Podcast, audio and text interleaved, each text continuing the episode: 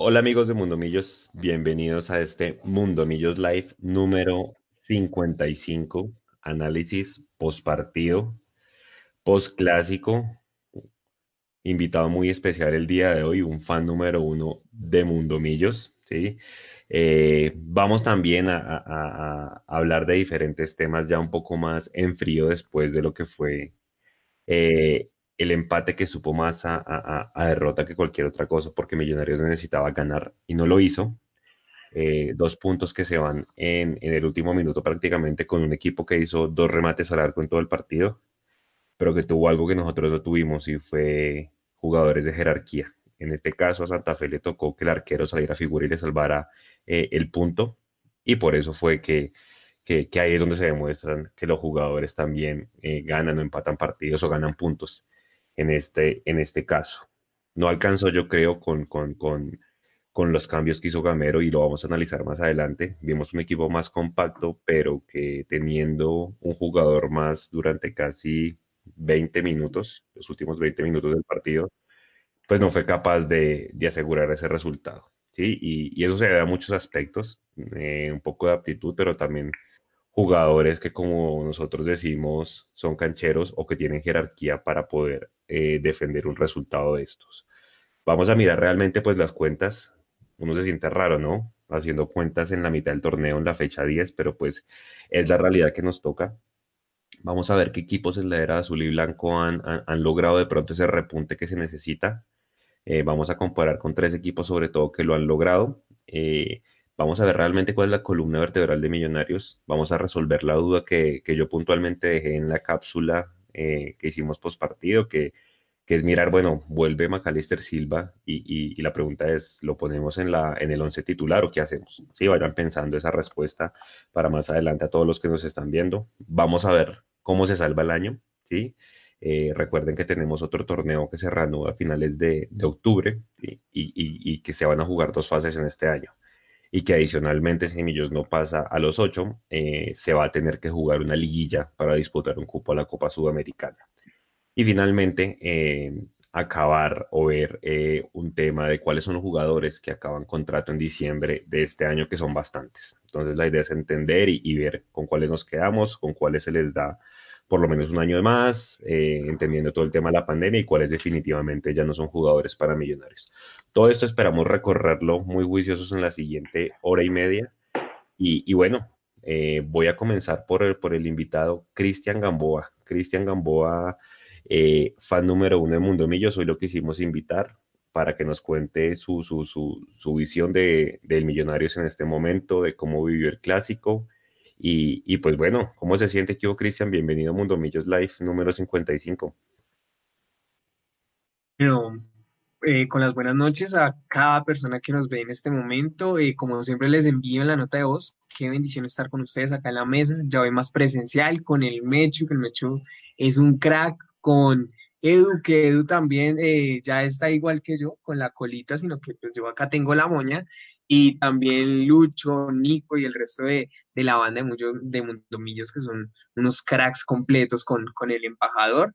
Rápidamente les cuento, miren, yo me traje esta porque esta es un recuerdo vivo de la época en la que estamos en este momento eh, en Millonarios. Hace 10 años no había pandemia, no había nada, la pandemia era como de, de smartphones, todo eso, pero estamos creo que en esta época por promedios, por lugares en tabla, etcétera, etcétera a estos cracks de Mundo Millos los conozco desde hace más de tres años, desde que esto era eh, volanticos así como satélite futbolero. Eh, a, ellos los he conocido en zona mixta trabajando en logística, los saludo, les cuento, venga, yo quiero estar, eh, he pasado hojas de vida con LM, he pasado hojas de vida con con Home Azul, eh, House Azul, bueno, por no decir otros nombres ni hacer publicidad ajena, pero los cracks que me dieron la oportunidad de debutar, de ponerme la camiseta, fueron los de Mundo Millos, así que acá estoy para todo lo que dijo eh, Juan rápidamente, acá estoy con la libretica y, nada, dispuesto también a, aportar lo mejor, que la información, y rápidamente soy entrenador deportivo, director técnico y espero algún día estar con bendición de Dios allá en el banquillo y levantando más de un trofeo para las vitrinas de este hermoso equipo de la bella capital de nuestro bello país. Bueno, bienvenido, muchas gracias, Cristian. Ya vamos a ver cómo, cómo, cómo vio el partido y cómo ve ese presente. ¿Qué Edu? ¿Cómo va? ¿Cómo ve ese análisis post, post partido, ya más en frío? ¿Qué Juanse, Mechu, Nico, Cristian, hermano? Qué chévere tenerlo acá. Sólido. Y un saludo para toda la gente que ya está ahí conectada en YouTube y que ya nos ha ido mandando sus saludos, sus comentarios. Muchas gracias a todos los que están ahí. Eh, de, lo, de, lo, que usted dijo al principio, Juanse, yo me quedo con una cosa. Usted decía que es raro estar haciendo cuentas a mitad de torneo. Eh, lamentablemente, eh, para mí no es raro, porque nos hemos acostumbrado a eso, es a tener que hacer cuentas. Sí, a lo mejor hoy estamos haciendo cuentas un poquitico antes, pero nosotros hemos tenido que hacer cuentas eh, regularmente y, creo que con la información que poníamos hoy en, en, nuestra cuenta de Twitter, de los, el desempeño que ha tenido Millonarios desde que Amber Capital es el dueño. Eh, mostrando ahí muy bien, sí señor, la calculadora, la, panadera. Eh, porque han sido más, digamos, que las eliminaciones que las clasificaciones. Y Millonarios termina celebrando las clasificaciones cuando debería ser simplemente una cosa que ya se dé por hecho. Un equipo como Millonarios no debería estar peleando para clasificar a los ocho, no debería estar haciendo cuentas para clasificar a los ocho, y mucho menos hoy en día no debería estar Millonarios en la posición 18, en la, en la que estamos supremamente complicados, supremamente enredados. Eh, nos decía por acá en el, en el chat de, de YouTube eh, la barra del Búfalo, a quien le mandamos un abrazo grandote, grandote nos saluda y nos dice que independiente de todo lo que está pasando, sigo confiando en la clasificación. Sé que es difícil, es muy complicado, pero que se puede, se puede. Yo creo que eso es una de las cosas que a todos los hinchas nadie tiene el derecho de quitarnos la ilusión, es la fe. Una cosa es que nosotros tratemos de analizar de pronto desde el punto de vista futbolístico, tratando de sacar un poco el, corazón de hincha, lo cual es difícil, pero la idea no es vender humo, eh, ni cuando las cosas están mal, ni cuando las cosas están bien. Yo lo veo complicado, lo veo difícil. Si bien se le vio una buena cara a Millonarios, como yo lo puse en mi cuenta de Twitter, de cara bonita no gana nadie.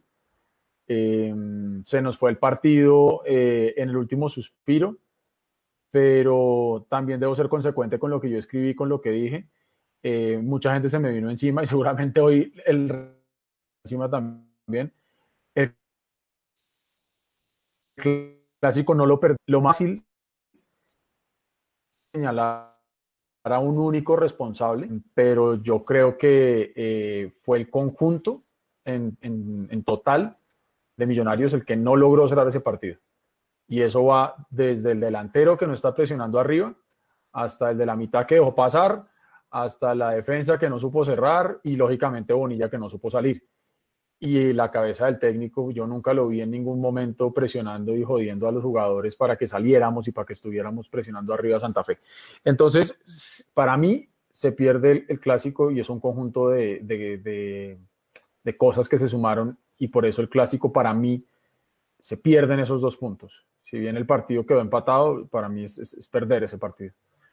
Entonces nos enreda, nos enreda la vida, pues ya vamos a analizar todo lo que se viene, todo lo que usted comentó pero yo no quedo tranquilo, no quedo contento, pero tampoco voy a salir a incendiarlo todo porque ya está comprobado que eso tampoco nos lleva a ningún lado y no soluciona nada. Eh, y me quedo también ya para darle paso a Mechu con una cosa que Mechu estaba diciendo, que también es muy cierto. Ya está bueno de vivir del minuto 85 y ya está bueno de vivir que en tu cara fui campeón. Esas cosas no se van a olvidar, de acuerdo.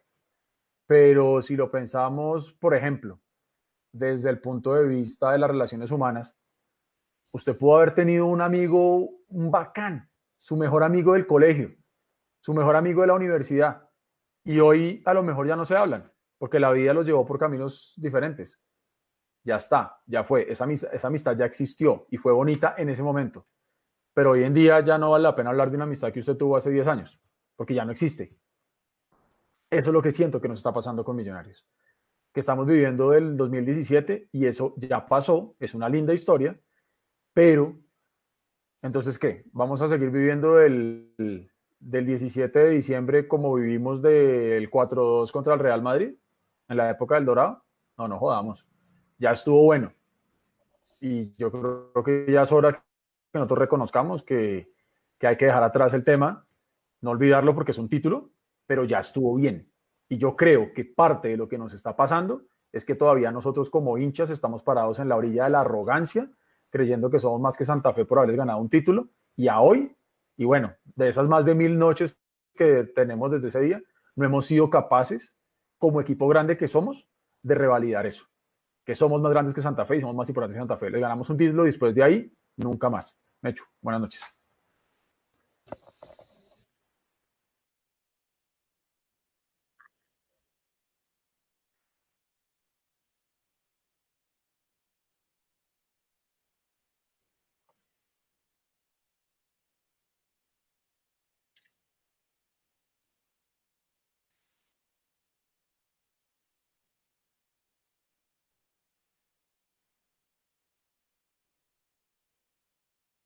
Sí. Perfectamente.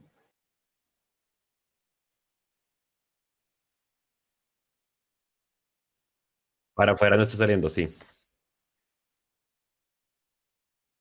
Bueno, mientras se arregla ahí el, el, el audio del Mechu, si quieren, ahorita volvemos a las, a las pruebas. Nico nos avisa, yo voy a ir entonces arrancando. Si quiere, Mechu, intenta hablar otra vez. Hable.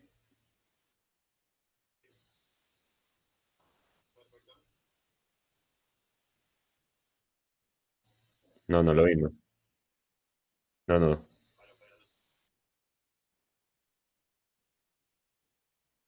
Sí, Mechu va a salir y volver a entrar. Bueno, mientras tanto ya arranco porque tenemos una cantidad de información, una cantidad de Sí, temas. hágale.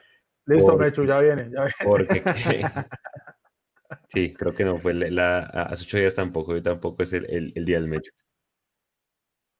Eso, eso, voy a, voy a traer a Guarín. Eh, venga, hablando de esos jugadores, precisamente yo reflexionaba con Eduardo y con Leandro en la, en la cápsula del domingo. Y era básicamente el tema de la jerarquía, ¿no? Y el tema de la jerarquía en ese tipo de partidos sí que pesa. Y yo creo que eso que he mostrado con, con Santa Fe, ¿sí? Santa Fe, si bien es un equipo que brille, que se destaque y demás, pues tiene tres, cuatro tipos que saben cómo jugar ese tipo de partidos. Su arquero, sí, que salió figura, para nadie es un secreto, usted va y mira la de mayor, a él le entregaron el premio y sacó las que tenía que sacar. Así de simple.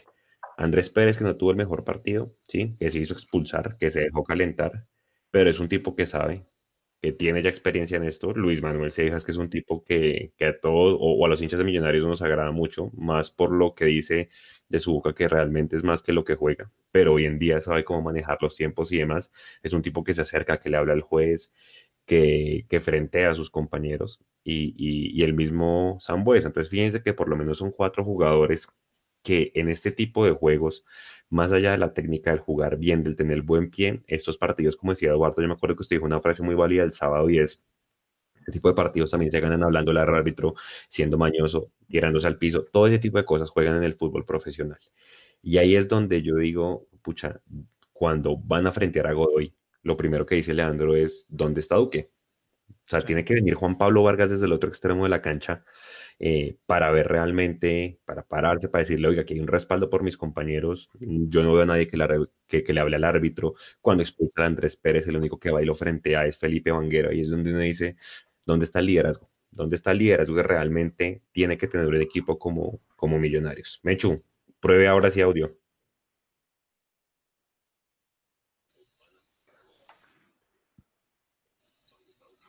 Nico. Nico.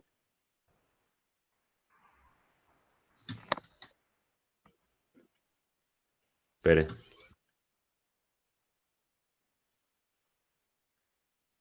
Listo. Bueno, mientras sigue ahí, voy a darle paso a Cristian para que nos cuente su, su opinión del tema capitán y el tema jerarquía. ¿Siente que hace falta jerarquía? ¿Siente que, que, que Duque todavía le falta desde el punto de vista del liderazgo dentro de la cancha? Porque técnicamente creo que Mundomillos reposteó el tweet que yo puse ayer. Es el máximo recuperador de la liga. O sea, es un tipo que en la cancha se la mete toda, muele, va y quita balones. Pero fíjense que no es solo como eso, ¿sí? Y haciendo una analogía, no me van a malentender, pero, pero pero el tema de Messi pasa lo mismo. un jugador técnicamente súper bien dotado, pero en, el, en la cancha como líder todavía le hace falta eso que uno diría en la época 87-88 que tuvo Millos, los capitanes eran más de uno en la cancha. El mismo siciliano que en paz descanse no lo decía, ¿sí? Un Bedoya, un siciliano, un Andrés Mosquera, un Chalo Martínez en esa Sudamericana 2007. Ese tipo de jugadores son los que uno dice, a Millos le hacen falta. Cristian, ¿cómo va el tema de jerarquía? Sí, con el tema de jerarquía, bueno, menciono rápido lo de Messi. ¿Qué pasa con Messi? Aunque yo soy madridista, pero bueno, ¿qué pasa con Messi rápidamente? Messi se quedó sin con quién jugar se quedó sin referentes en su equipo, ya no tiene, ya no hay nadie, ya no hay, nadie de sus compinches, nadie, el man el próximo año con sus maletas, sus chiritos, y adiós pues, ¿quién paga? ¿Quién da? Eso es lo que pasa. Ahora con Millonarios devolvámonos rápidamente. El balón para Vanguero, el vecino, el vecino tiene referentes, además de tener un capitán que es el arquero, que es Leandro Castellano, que nosotros lo podemos recordar y como decía Edu, lo podemos recordar porque, bueno, el más veces campeón, fue pucha, fue el que le rompimos la valla y después de 24, pero nosotros vivir de un recuerdo, no, ahora el man es capitán del equipo vecino, el man se para, se para, eh, eh, se para acá, se para Zambuesa, se para eh, em, el otro, se me va en este, no, este momento, el venezolano que su merced nombra un momento. Luis Manuel Seijas, el man se para, el man es tanteadito, habla el árbitro, te lo charla, lo tantea, sabe ahí, sabe cómo es la vaina, se calla y listo. El man no le pone cuidado a nada, el man sabe a lo que va y si tiene que hablar, pues, pero mira que va de ta, ta, ta, y listo. Habla con el árbitro, punto, es referente y sabe ponerte los puntos sobre las sillas en la cancha. Lo mismo pasa también con Zambuesa, lo mismo pasa con otro par de jugadores también del vecino. Ahora con Millonarios no hay jerarquía en este momento. Hay jugadores que vienen de cantera, pero si vienes de cantera tienes que sentirla más, hermano. Si vienes de cantera como el caballo, que por ahí más de una tuvo, y bueno, está peladito, falta un poquitico, falta un centavito para el peso, pero las tuvo. Arango, que es alguien que quiere, quiere la camiseta con el alma y chévere que la quiera, hermano, pero demuestre un poquito más. Muy rico que usted en redes sociales haga lo, lo que quiera y bueno, para eso son las redes sociales, hermano, pero demuestre eso que usted tanto pone. Lo mismo pasa con muchos jugadores. Duque en Mundomillos dijo, eh, no mentira, nos dijo, creo que fue Roballo, que Duque hablaba con él sobre elecciones de liderazgo. O sea, hábleme sobre ser capitán. Gamero, ¿qué, ¿qué, fue lo que tanto trajo de referentes de su época en donde fue, pucha, Millonario se rompía y se rompía, hermano? Ustedes creo que lo recuerdan más que yo porque yo en esa época no estaba ni, ni en licitación con mis papás. Entonces, hermano, Vanemerac, estaba, estaba Iguarán, estaba, o sea, un montón de jugadores que uno dice, juepucha, ¿cómo hacen Millonarios para replegarse y aguantar cual equipo de media tabla? O sea, con estos jugadores que tenían. Ahora, Gamero, ¿por qué no hace lo mismo? ¿Por qué no motiva? ¿Por qué no se para en la línea? Hacerles entender, hermano, yo me pararía como entrenador y lo hago a veces con, mis equipos, hermano, me paro y les digo, hey, hagas eso, vos sabes. Lo mismo con Román, porque Román ya lo tenían asoleado en la banda, aunque hizo un excelente trabajo, eso sí, no se le puede quitar el mérito. Pero ¿cómo no te paras en la banda, Román, hermano, que no? No lo asolíes, ya te estás mamando gallo ahí en la banda, ya te va a hacer una. Lo mismo con Bonilla, escuchaba la vez pasada, el man estaba técnicamente en la cabeza no he hecho nada, venga, hacemos algo. Porque una que otra había tenido, por ahí una que creo que fue Matías o fue Vargas, que despachó, votó para el carajo y la tenía él. Pero hermano, con más liderazgo, si te has puesto la camiseta de la selección, pues demuestra, hermano. Demuestra que te has puesto, el, eh, o sea, te has puesto los cojones el día de hoy para salir a debutar, y más en un clásico. Medianamente bien lo hizo, pero un arquero en barra, lo crucifican, y ahí para adelante, pues hermano, mijo, ahí verá cómo se la arregle. Pero el clásico fue así, lo perdimos en un momento y Millonarios de jerarquía ya para resumir. Tristemente, mire, vivo ejemplo. Lo decía Edu, no podemos vivir de los recuerdos. Es como él decía el amigo, yo le digo la ex, muy rico lo que yo vi con la China hace tres años. Divino, hermoso. Pero en este momento no la tengo, estoy soltero, hermano. ¿Qué hago? ¿Voy otra vez? Me pongo allá y me le planto. No se puede, hermano.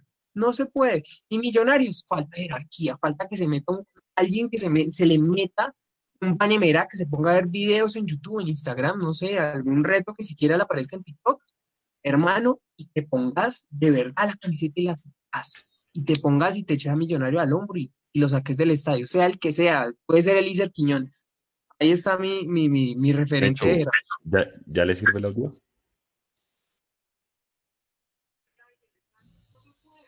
Nico. ¿No?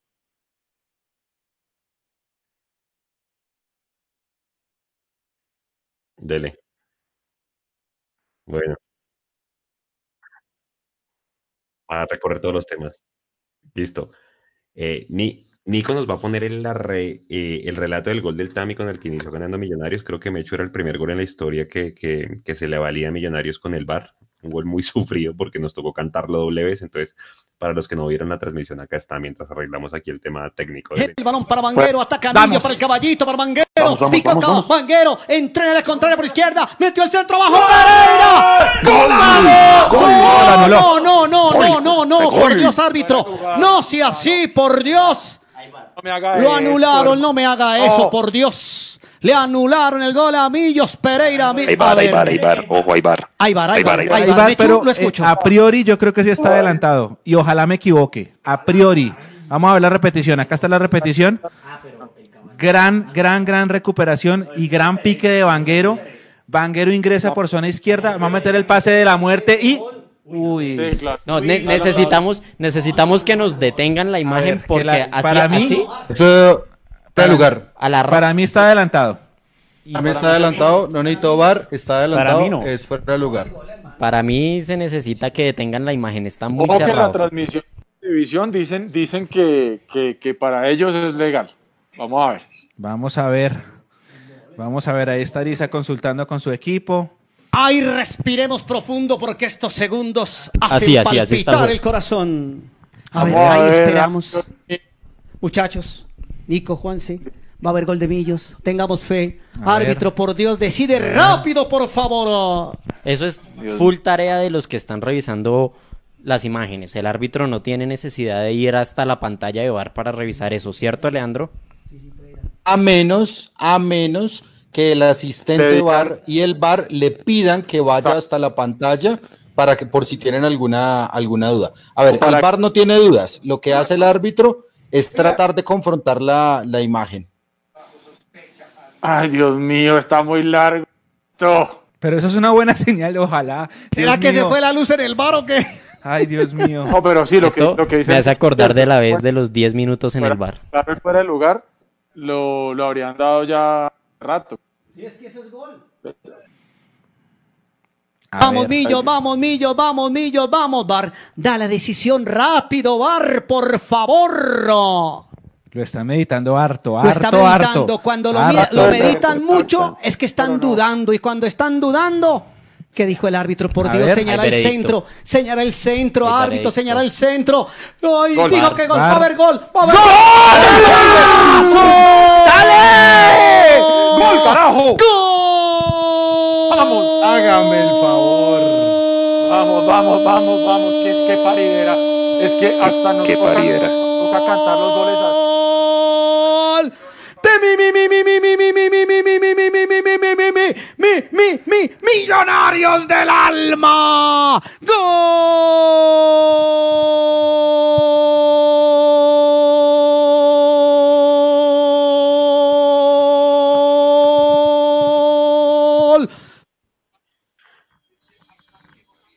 Bueno, si quieren vivir este tipo de narraciones, no con el barojo, eh, invitadísimos a estar el, el, viernes y a estar el, el, próximo martes en la transmisión de Mundo Millos. Bueno, ya tenemos a todos con sonido. Venga. Qué paridera. Mecho, sí, qué paridera también con el Mecho. Bueno, ahora sí. Despáchele con la titular y con la jerarquía ahora, una vez. Ahora sí se escucha, ¿verdad? Sí. Confirmen, confirmen por favor en, en el chat si se escucha, porque yo les estaba diciendo lo siguiente. Nosotros nos quedamos a vivir del cuento de que éramos el más veces campeón en 24 años. Y entonces cada año que pasaba no ganábamos, pero decíamos, no importa, no importa, somos el más veces campeón. Y el otro año ganaba Nacional, no importa, no importa, somos los más veces campeones. Y el otro año ganaba América, no pasa nada, tranquilos, somos los más veces campeones. Hasta que un día dejamos de ser los más veces campeones. ¿Por qué? Porque como lo decía Eduardo, nos quedamos a vivir de la historia. Y uno no se puede quedar a vivir de la historia. Ya la lección aprendida es más que suficiente. Todo muy bien, todo muy chévere. Yo nunca voy a olvidar la vuelta en la cara pero también estoy aburrido de no ganarle a Santa Fe. Y estaban, estaban comentando ustedes un poco lo de la jerarquía. Sí, yo lo dije en el postpartido cuando, espero voy a hacer un paréntesis para que la gente sepa que pueden mandar sus audios comentando sus opiniones al número que está en pantalla. Ya vamos a hacerlo sonar. Así que gracias por, por participar. Ustedes también colaboran con este Mundo Medios Live. Eh, sí, la falta de jerarquía fue total. Fue total. Eh, yo, yo tengo una, digamos, un, pequeño comentario en 48 horas que pasaron del partido. ¿Usted se lo repitió, Juan? Sí, claro. ¿Sí? Bueno, ¿cuántas veces pateó Santa Fe? Dos. O sea, dos veces que se haya ensuciado el uniforme del arquero. ¿Cierto? Bueno. Yo me acuerdo de arqueros que, que Millonarios jugaba y ganaba 1-0 y salvaban la pizarra. ¿Sí? Y si usted lo traen como un arquero, se supone de jerarquía, si le patean una vez, la tiene que sacar. De acuerdo. Una vez. Usted, usted no, necesita que, no necesita sacar 10, necesita sacar una si el partido está 1-0. Y si Santa Fe pateó dos veces, se hizo un gol, entonces también el arquero tiene culpa. Porque sí, la gente se le fue encima al arquero, que yo en el postpartido decía, sí, le, puede pasar a cualquiera, pero ya analizándolo después yo dije, no, si, si solamente llegaron dos veces, la labor del arquero era sacar esas dos. Entonces sí hay que responsabilizar al arquero de ese gol. Y tengo otra, otra cosa que a mí se me, se me pasó comentarles, pero atando caos. Cuando estábamos en el hotel, eh, tres horas antes del, del, del, partido, que hicimos la, la salida del, equipo con los hinchas ahí, las bengalas y la pólvora y toda esa cosa, eh, cuando salieron los jugadores, Bonilla fue el que más saludó a la gente. Y yo lo miraba y yo decía, Wow, o sea, yo no, no, no, me, no me di cuenta que esa era de pronto una relación para entender que él iba de titular. Pero él salió y los hinchas estaban cantando y el tipo salió y eso los aplaudió y les hizo, desde lejos, claro, porque no los dejaban acercar. Y, y Cristo se puso de tribunero y mire, hoy lo están responsabilizando y con razón del empate, aunque la culpa no es solamente de él, la culpa es de todo un equipo que estando 11 contra 10 eh, no tuvo la jerarquía que ustedes mencionaron y se dejó empatar un partido infame infame que todavía nos tiene a todos muy calientes, creo yo. Creo que han pasado 48 horas y, todavía como que no nos reponemos de la resaca de ese partido, porque es como haber perdido. De acuerdo. Jerarquía, Mechu, mire, opinión. Mire, mire, mire, lo que dice, lo que dice Bad Boy, porque ese creo que va en línea con lo que estamos diciendo, y Bad Boy que siempre ha estado con nosotros desde los Mundomillos Live que hacíamos en, en presenciales, como digo yo Boy nos dice, estoy aburrido de no ganarle a nadie. y es verdad, o sea, hoy estamos hablando de Santa Fe porque es el partido más inmediato, pero es cierto, o sea, no le ganamos a nadie. Yo, ya, yo ya pasé por todas las etapas, yo ya pasé por el mal genio, por la frustración, por el no dormir, y hoy me estoy riendo de la situación en la que estamos. ¿Qué, qué, qué, qué más decir? De esta Mechu, continúe lo que estaba diciendo la jerarquía. No, no, no. Em, es que hoy, hoy vi que alguien me escribió algo que decía como ganarle a Chico a los mismos tres puntos que ganarle a Santa Fe, como tratando de, de, subir el ánimo. Y entonces yo me puse a pensar, y, oiga, pero si ya le ganamos a Chico, entonces todos tranquilos, todos tranquilos porque como dan los mismos puntos y ya le ganamos a Chico, entonces no pasa nada, tranquilos, todos tranquilos. Eh, ¿De qué puesto vamos? 18. Ah, bueno. Vamos de 18. Oiga, Mechu. Espérame, quiero decir otra cosa. Quiero decir otra cosa porque la tengo aquí y después se me olvida. Mientras la diferencia, o sea, tenemos 8 puntos, ¿cierto? Quedan 30. Lamentablemente. Lo máximo que podemos hacer es 38. 38. ¿Cuántos tiene el octavo? No, paila, ya hay que hacer 24, porque el octavo tiene más de la mitad. El octavo en este momento tiene 15. Nacional tiene 15 en este momento, que es el octavo, pero ojo, porque mientras, se mañana. Póngale cuidado, mientras la suma de mis puntos más lo que queda sea mayor a lo que tiene el octavo, yo, yo tengo fe. Dicho de otra manera, cuando solamente las matemáticas no me den, ahí sí yo tiro la toalla. Pero lo que usted decía es verdad. El día que yo pierda la fe, la fe es la esencia del hincha. A mí no me pueden, jugando bien, jugando mal, dejándonos empatar, no ganan, dejan, goleándonos en Montería, lo que quieran, pero mientras, la, mientras los números den, la fe tiene que existir. ¿Por qué? Porque así, de eso se trata la esencia de ser hincha. Que, que, estemos calientes con lo que pasó no quita que, que yo mañana o el viernes me levante y, otra vez me ponga mi ropa y, me sienta otra vez con, con, ilusión de ganar y empezar a remontar, porque así ha sido en Cali y contra Caldas y en el Clásico. Que uno se levante y dice, aquí es, aquí es, aquí es, aquí es, hoy empezamos a remontar. No, la siguiente semana no pasa nada, aquí es, aquí es, no. La siguiente semana hoy sí, y en el último minuto no. Pero, pero la fe tiene que seguir, la, la ilusión tiene que continuar. Bueno, vamos con audios y ya ahorita miramos si, si, si, si esa fe ha servido en los anteriores años de azul y blanco. Vamos a ver esa, esa comparación con los otros equipos. Sí, o sea, es que yo también soy muy amigo que mientras los números den, hay que hacerlo, pero es que yo siento, Eduardo y Cristian, que hay una parte mental en Millonarios que siento que tiene muy, muy jodido a los jugadores. O sea, y el mismo Montoya lo decía, hoy voy a entrevistar a Santiago Montoya en Antena 2, creo que es, y el tipo decía, hay una parte mental que no nos está dejando cerrar los partidos. Yo creo que es por ese lado el tema de las energías que hemos hablado Es con... que estamos, estamos de un blandito, Juanse. O sea, en serio, somos muy blanditos. No somos un equipo de, de fútbol. Yo siento que somos un equipo de cualquier otra disciplina suave que no voy a decir porque luego se miran encima. Pero, pero somos cualquier otra cosa. O sea, yo no siento que seamos un equipo de fútbol de salir esos 11 a romperse y a dejar la vida por la camiseta y por el escudo, por el mismo amor propio y por el, y por el bien de su, de su propio eh, profesionalismo y de, y de, que cada jugador se pueda ver bien. Eh, estamos realmente demasiado débiles en la parte mental. Somos un equipo estéril que no le hace daño a nadie. Somos demasiado inocentes, somos demasiado buena agentes, somos demasiado buena papa, hermano. Y, y, cualquiera viene y nos pinta la cara. Y las cosas hay que decirlas así y volvemos a lo mismo. Esto que estamos diciendo acá, primero no estamos descubriendo nada nuevo, eh, no estamos diciendo nada que todos estemos viendo. Somos eh, la vieja confiable. Es, sí, exactamente, tal cual. O sea, aquí, aquí estamos diciendo lo que ya todos sabemos, lo que ya todos estamos viendo, lo que ya sabemos que, que, que ha mostrado este Millonarios. Eh, no pretendemos aquí encontrar, digamos, que la, la solución tampoco que no la tenemos hemos tratado de acercarnos muchas veces al, al, al, equipo de una u otra forma y no se ha logrado nada.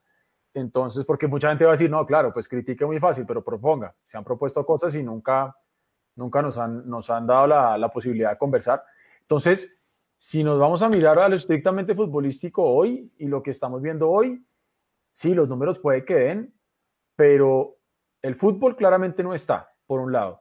Y si por el otro lado el ánimo, la mentalidad, la actitud tampoco están, hermano, por mí que se acabe lo más rápido posible esta vaina porque, porque el papelón puede ser peor. No se les olvide que somos 18, pues son 20 los equipos. Y, y todavía podemos caer más bajo.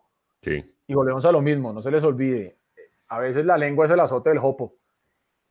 Acuérdese que hace un año más o menos estábamos hablando que nosotros íbamos líderes y Santa Fe iba último. Cabeza y cola de Bogotá, ¿se acuerda? Mm. Ahí se las dejo nomás. Cristian, rápidamente con audios.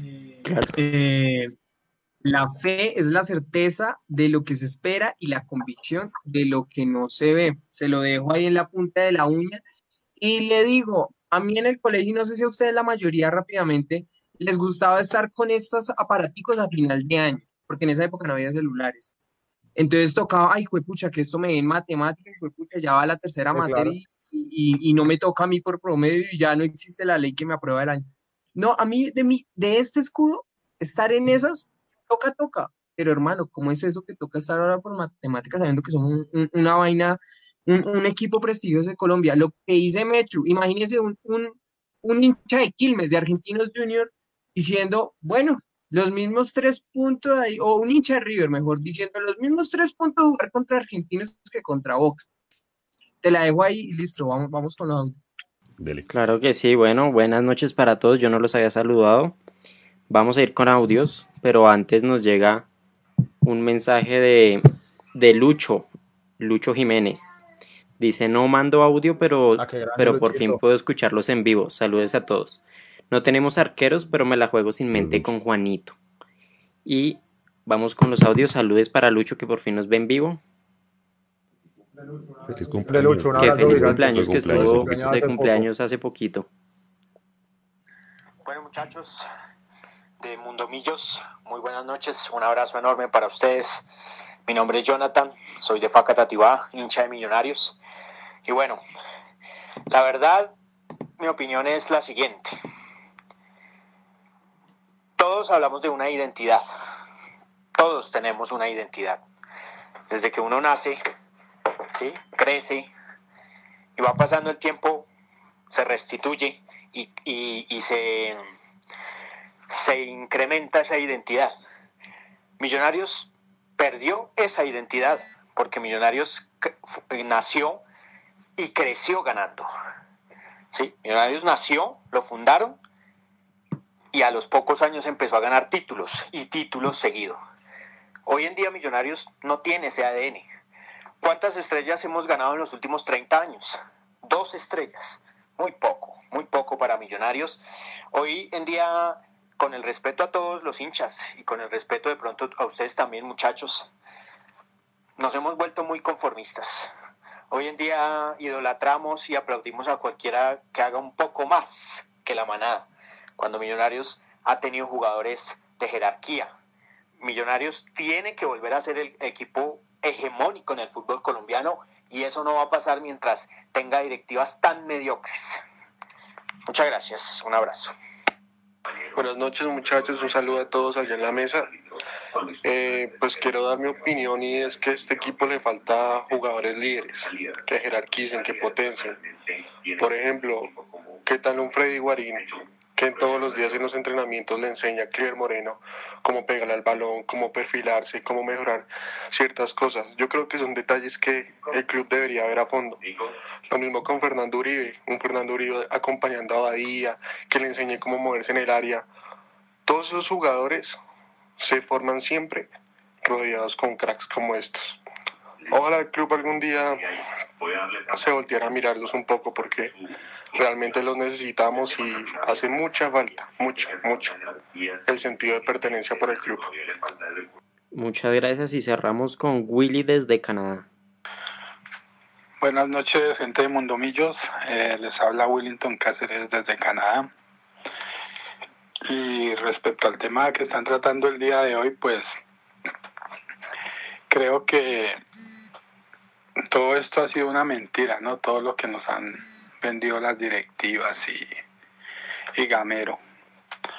Eh, yo creo que un proceso se hace con gente joven y se debe tener gente de experiencia, ¿no? Gente de jerarquía. No lo ve en un Envigado, en una alianza petrolera, en un Jaguares, equipos de estos, donde por su, su economía siempre tratan de sacar gente de las canteras, ¿no? Pero igual ellos siempre hacen la- el esfuerzo y se contratan uno, dos o tres jugadores de experiencia de otros equipos que le den Se cortó el audio. Porfa, ayúdenos colocando la gráfica de, de que compara los equipos 2010 y- 2015-1, 2016-2 y 2017-2, que tiene unas, unas barras, para discutirla aquí con, con mis compañeros. Esa fue, esa fue la que usted me dijo en el postpartido, que había una diferencia entre los equipos de Russo y de, y de Coca con este. Sí, señor. sí, Ahí va a argumentar, hágale. Sí. Entonces, Hágale, es- hágale. Espera, igual yo, yo se las mando por interno para que ustedes la tengan. Ahí está, igual para que la miren en YouTube. A ver, ¿qué se muestra? Digamos que en la era azul y blanco hay tres equipos que han logrado el famoso repunte. Es decir, que arrancan mal como Gamero, pero en las últimas 8, 9, 10, 11 fechas arrancan eh, y se meten, se terminan metiendo. ¿Cuáles fueron esos equipos? 2015-1, equipo de Ricardo Lunari. 2016-2, cuando sale Israel y llega Coca. Y 2017-2. Entonces, fíjense que ahí, ahí, ahí se muestran las gráficas. eh, la- la- ustedes la pueden ver también, ¿cierto, Mechu, Eduardo y, y Cristian, en pantalla de, Sí. de YouTube. ¿Cuándo, cuá- cuándo sacaron a Israel en 2016, Mechu? ¿En qué fecha más o menos? ¿Como en Eh, lo sacaron después de Bucaramanga, ya le digo qué fecha fue. Eso fue como la sexta, séptima Yo le, yo le tengo el recuerdo vivo porque yo estaba eh, ahí frenteando en Oriental cuando se mete la gente. Más de uno se me pasó. Y hermano, porque esa de logística y nos dijeron, hermanos, ojo ahí, ojo con las vallas, si se meten, quítense y respeten su vida y la vida del hincha. Aunque más de uno salió a corretear. Pero fue muy, muy, muy trágico ese momento. Fue muy trágico y más porque, porque Israel nos había, o sea, un equipo muy defensivo nos mostraba algo y nos decía, podemos serlo. Un manga Escobar fue pucha.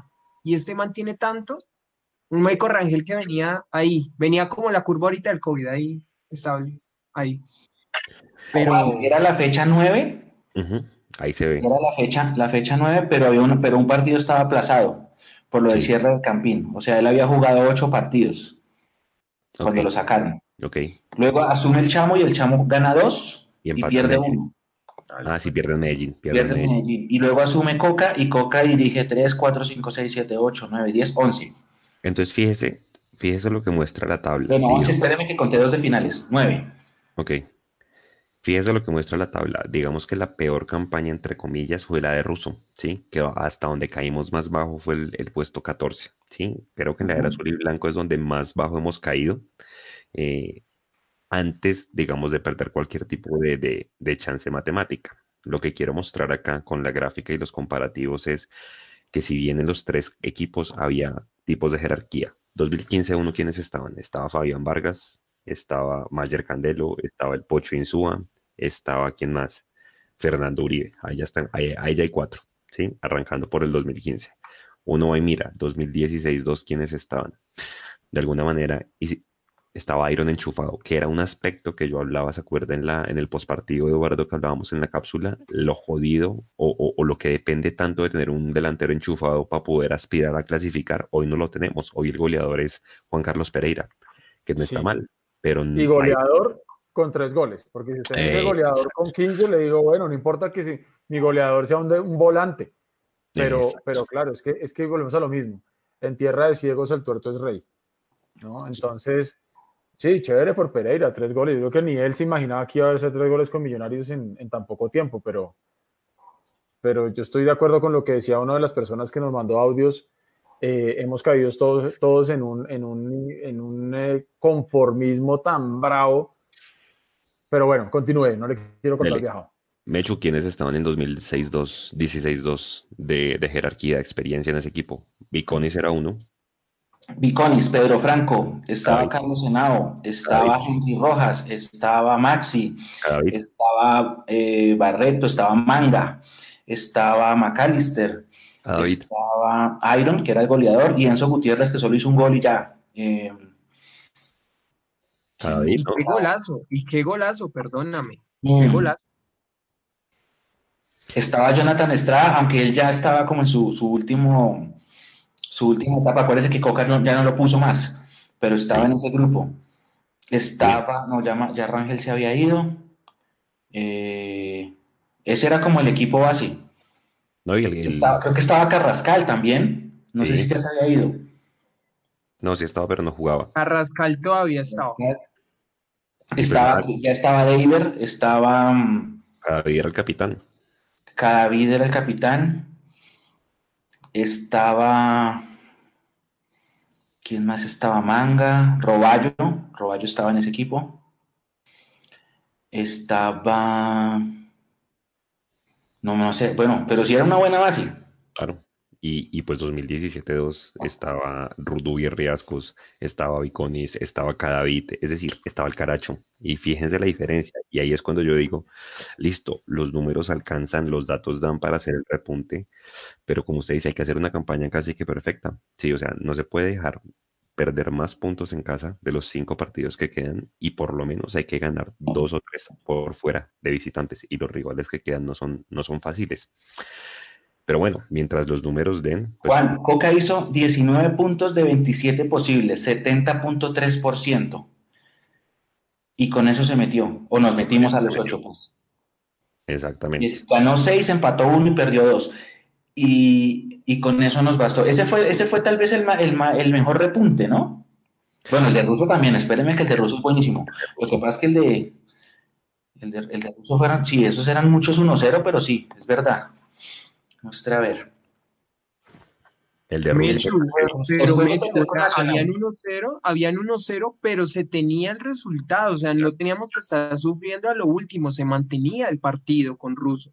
¿Qué pasa acá? No se mantienen los partidos. Y mire, yo viendo acá, eh, pues las, las estadísticas de aquel año, los delanteros hacían goles, o sea, ¿qué es lo que poco pasa ahorita? Iron del Valle tenía 12 goles, fue goleador en esa época, Michael Rangel estaba por debajito, como por 5 goles menos, que fueron 7 goles en total, y Henry Rojas en Copa Colombia, que se hizo Imagínese. dos golecitos, hicimos 4 goles contra Envigado, y pues el Tolima nos goleó eh, 3 a 0 en, en aquel año, pero pues hermano, con, con Russo que tú lo nombras, 1-0, 2-0, 2-1, pero se mantenían los resultados, teníamos cómo jugar.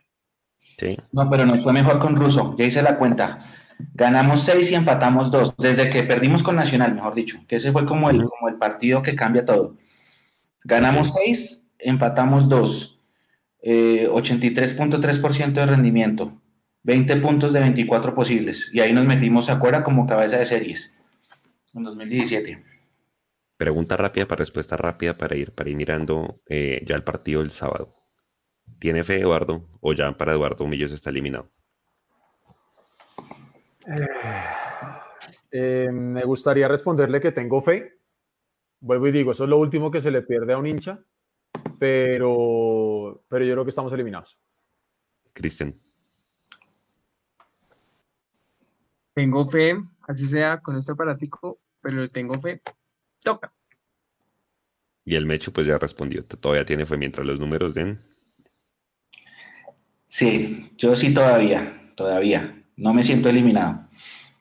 ¿Y usted, Juanse? Cuando... Hay que, hay, que, hay que dejarlo hasta el final. Oiga, Edu, ¿se acuerda que nosotros en 2018 empezamos una sección que se llamaba El Todo por el Todo? Sí, sí me acuerdo, sí me acuerdo. ¿Se acuerda que esa, el todo por el todo era esa sección hacia Eduardo y entonces era un análisis de cómo estaban lo- los equipos que peleaban clasificación y el calendario que nos quedaba y, y el- y- y lo que faltaba? Y cada fecha íbamos acortando, acortando, acortando. Entonces eran como las últimas cinco fechas, ¿no? Sí, exactamente. Revisábamos las últimas cinco fechas y, y nosotros en ese momento, no, fue más inclusive, porque nosotros teníamos que hacer como 18 puntos, yo no me acuerdo. Sí fue algo así, como seis o siete fechas, y analizamos eso, claro, sí. Eh, con la diferencia que por lo menos en, en esto eh, había algo de fútbol, pero vuelvo y digo, hoy, hoy más que el fútbol, yo creo que la gran ausencia es esa actitud, porque ¿sabe que me da miedo también? Supongamos que le ganamos el viernes a Bucaramanga y se despega el equipo y arrancamos. Y que con esa misma debilidad mental que tienen Millonarios con la, con la derrota, sea la misma en la victoria. ¿A qué quiero llegar? A que ganemos el primero, ganemos el segundo, ganemos el tercero en línea. Y uno diga, pucha, despegó el equipo.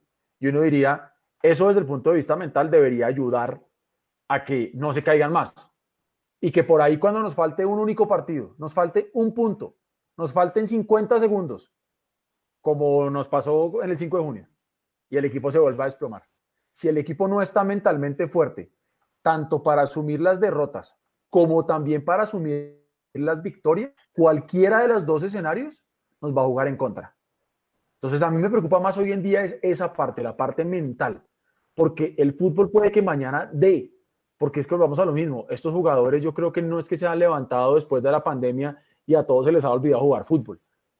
No creo que se han levantado todos con pies izquierdos ahora, pues, ¿sí? Y que, y que, los arqueros no tengan manos, como dicen por ahí, o sea, no creo, ¿sí?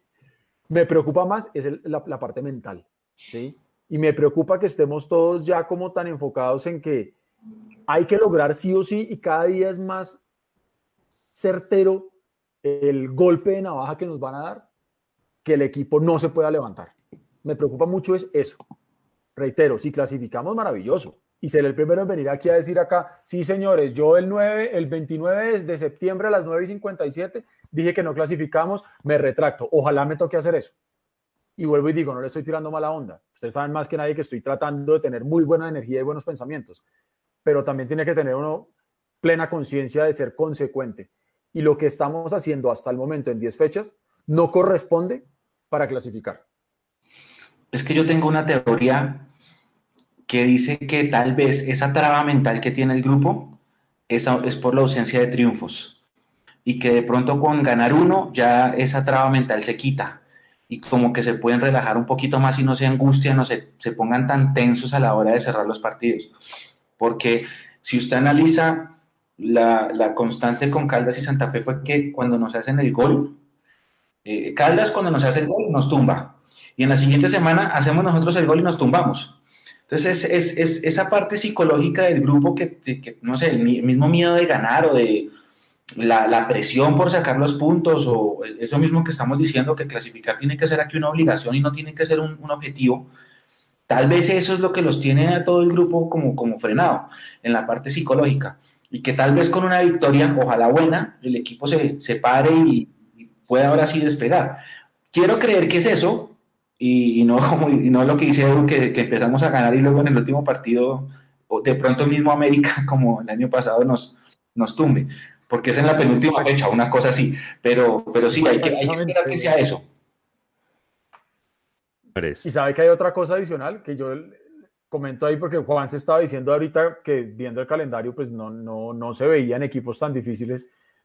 No se les olvide que nosotros hoy en la tabla solamente superamos a dos. A, a, a Chico, que ya le, el único que le hemos ganado, y Patriotas que no hemos jugado. De resto, hoy, reitero, 29 de septiembre, el resto están todos por encima de nosotros. Incluyendo exacto, por más que en el papel de uno diga, ah, no, sí, viejo, el papel de la tabla dice que somos peor que 17 equipos que están arriba de nosotros. Entonces, y vuelvo y digo, esto, esto, es, esto sí que es casi que información, no opinión. Miren la tabla, es, es lo que dice la tabla. Es decir, sí, los números sí. no mienten. Sí. Señores, siguiente tema. Nico ya va a ir poniendo ahí la foto de, acuérdense, cuando presentaron a Gamero, ¿qué número de la IFE era, Mecho? Más o menos, diciembre del año pasado. Diciembre del año pasado, póngale usted que el 15. Por ahí el 10. No, el 10. En, octubre, en octubre fue el 6, que estuvimos con, con Banemerac. Nosotros Póngale tenemos... sí, por ahí 12 o 15, una cosa así tal vez, por ahí puede ser, 10, 12. Nosotros tenemos que ser consecuentes con lo que dijimos, o yo por lo menos en ese live, y con la nota que publicamos que decía, Copa Sudamericana tiene que ser el objetivo número uno en el año 2020. Si lo recuerde bien. Y por eso voy a ese tema. Toda la razón. Ahí, ahí, ahí, se está mostrando los premios y los bombos ¿sí? de la Copa Sudamericana que se reanuda. En teoría, si no hubiera habido pandemia, hubiéramos jugado la semana del 20 de mayo. El día 24 de octubre vamos a saber contra quién nos toca la siguiente fase de la Sudamericana. El 28, o sea, de hoy en un mes, estamos jugando el partido de ida en el Campín, porque estamos en el Bombo 2. Acuérdense que la sufrimos con el Always Ready y por eso no quedamos en el Bombo 1. Entonces vamos de ida en el Campín y de vuelta contra cualquiera de esos equipos. Y luego, si es que llegamos a pasar, hay dos llaves más, los octavos de final en mediados de noviembre y los cuartos de final en mediados de diciembre. Eh, la pregunta para ustedes es, y la gente que nos está viendo, ¿se salva el año avanzando de rondas en Sudamericana y yendo a torneo internacional en 2021 o definitivamente perdemos el año si no pasamos a los ocho? Cristian. Pues bueno, yo mirando Sudamericana, haciendo el análisis, y bueno, tú, tú, tú me repetías más o menos, o bueno, tú, tú, nos decías, si no pasamos a los ocho, que es algo que está diciendo Edu, me pego ahí y si algo yo con un WhatsApp envío la razón. Hermano, no es, no es justo para un hincha que paga su a uno, que compra su camiseta, estar sufriendo con una bendita calculadora. No es justo no es justo. Pero si nos toca, listo, si clasificamos y pasa lo que quiera, nos volvemos los mejores, alguien se pone, y es una opinión personal, al jugador nuevo, que por acá lo decía Oso Polar en el chat, cualquiera se pone la camiseta azul. Los deberían presentar en el museo, donde sepan la historia, donde vean los museos y eh, donde vean, perdón, los trofeos y las camisetas que se usaron. O el, de, o el del Mundo Millos del Leonardo que tenía ese mundo de camisetas. Entonces, si pasamos a los ocho, hermano, qué bien, pero para mí, o sea, la, la, fe la tengo ahí, la fe la tengo ahí y Millonarios sorpréndeme. Me calla la boca si, sí, sí, pasan. Tengo fe a Millos, me pongo mi camiseta el viernes normal, la transmisión por Mundo Millos, uh, y hermano, la fe sigue. La ¿Cómo, fe se sigue, salva el año? ¿Cómo se salva el año, Cristian? Eh, ¿cómo se arma el año? Se salva, se salva. ¿Cómo se salva el año? O se arma, también se puede armar porque más desarmados, hermano, ¿para dónde? Eh, ¿cómo se salva el año? Duque, eh, póngase su tapabocas después del entreno, coja su carro bien chévere, vaya y que el, el- el pisco ahí del museo eh, de Millos lo deje entrar un ratico, o dígale al presidente, vaya y dése una vueltica, sepa la historia de Millonarios, sepa la jerarquía, muchachos, ustedes que tienen el contacto, háganle llegar un libro de los 70 años, que él se lea un par de, de, de, de, capítulos, de hojitas, y que él sepa, pucha, con qué voz salir a hablarle al equipo, hermano, o que Gamero se ponga los pantalones, que Van lo llame hoy, no sé, que tenga jerarquía, porque acá no es de jugadores, acá es de jerarquía. Puede venir cualquiera, como lo acabé de mencionar en el comentario, puede venir cualquiera y ponerse la camiseta, porque si, si se le ha puesto bollero, hermano, se le ha puesto bollero, se la ha puesto en Bami, se la ha puesto este, el, el, el, el brasileño del 2014. Pues hermano, cualquiera se la pone. El, el, la cuestión es de jerarquía, que le llegue una dosis de jerarquía bien berraca al equipo, de coaching, lo que decía Mecho se llama coaching. Un coach bien berraco que mentalice al equipo y Millonarios, hermano, vuela. Ahí se salva el año. Ahí se salva. Eduardo, ¿cómo se salva el año? Yo lo decía y también debo ser coherente con lo que yo he venido diciendo. La obligación de Millonarios debería ser siempre estar dentro de los ocho. Ese no puede ser, digamos, que un, un objetivo a, a cumplirse dentro del año y que si lo logramos, wow, qué buena gestión. Eh, pero reitero lo que dije hace un momento, para mí eso está muy complicado. Hay que mirarlo ta- también desde otro punto de vista y aprovecho para saludar a la gente que está en YouTube, en especial Álvaro Prieto, que siempre está con nosotros, y, y en los análisis que hacemos con el, con el grupo de socios. Hoy el déficit de Millonarios no solamente está en la parte deportiva, en la parte de puntos que nos tienen en la posición 18 con 8 puntos, sino también es un déficit financiero. Entonces, para salvar el año y para responder a su pregunta, yo me iría por el lado la sudamericana. ¿Por qué? Si no entramos a los 8, no nos pueden, o bueno, puede pasar, porque siempre lo hacen, pero no nos pueden salir a decir que por no haber clasificado a los 8 perdimos no sé cuántos miles de millones en taquilla porque igual no creo que Oye. tengamos gente en los estadios en, cuando se jueguen cuadrangulares. Entonces, esa de una vez le voy diciendo a los directivos de Millonarios, no nos vengan con ese hueso, señores, porque esa no se la vamos a comer. Pero pérdida. sí es cierto que van a perder plata, digamos que por no entrar a las finales, por eh, todas las cosas que ya conocemos que giran alrededor de eso. Pero sí considero que el año se puede llegar a salvar desde el punto de vista financiero, o por lo menos que la debacle sea menor, porque el hueco que hoy hay después de seis meses de pandemia es bastante grande, es clasificar a la final de la Copa Sudamericana. Aquí no vengamos con agüita tibia de no, pues que pasemos la siguiente ronda, no, a ver si a lo mejor por ahí llegamos a la semifinal.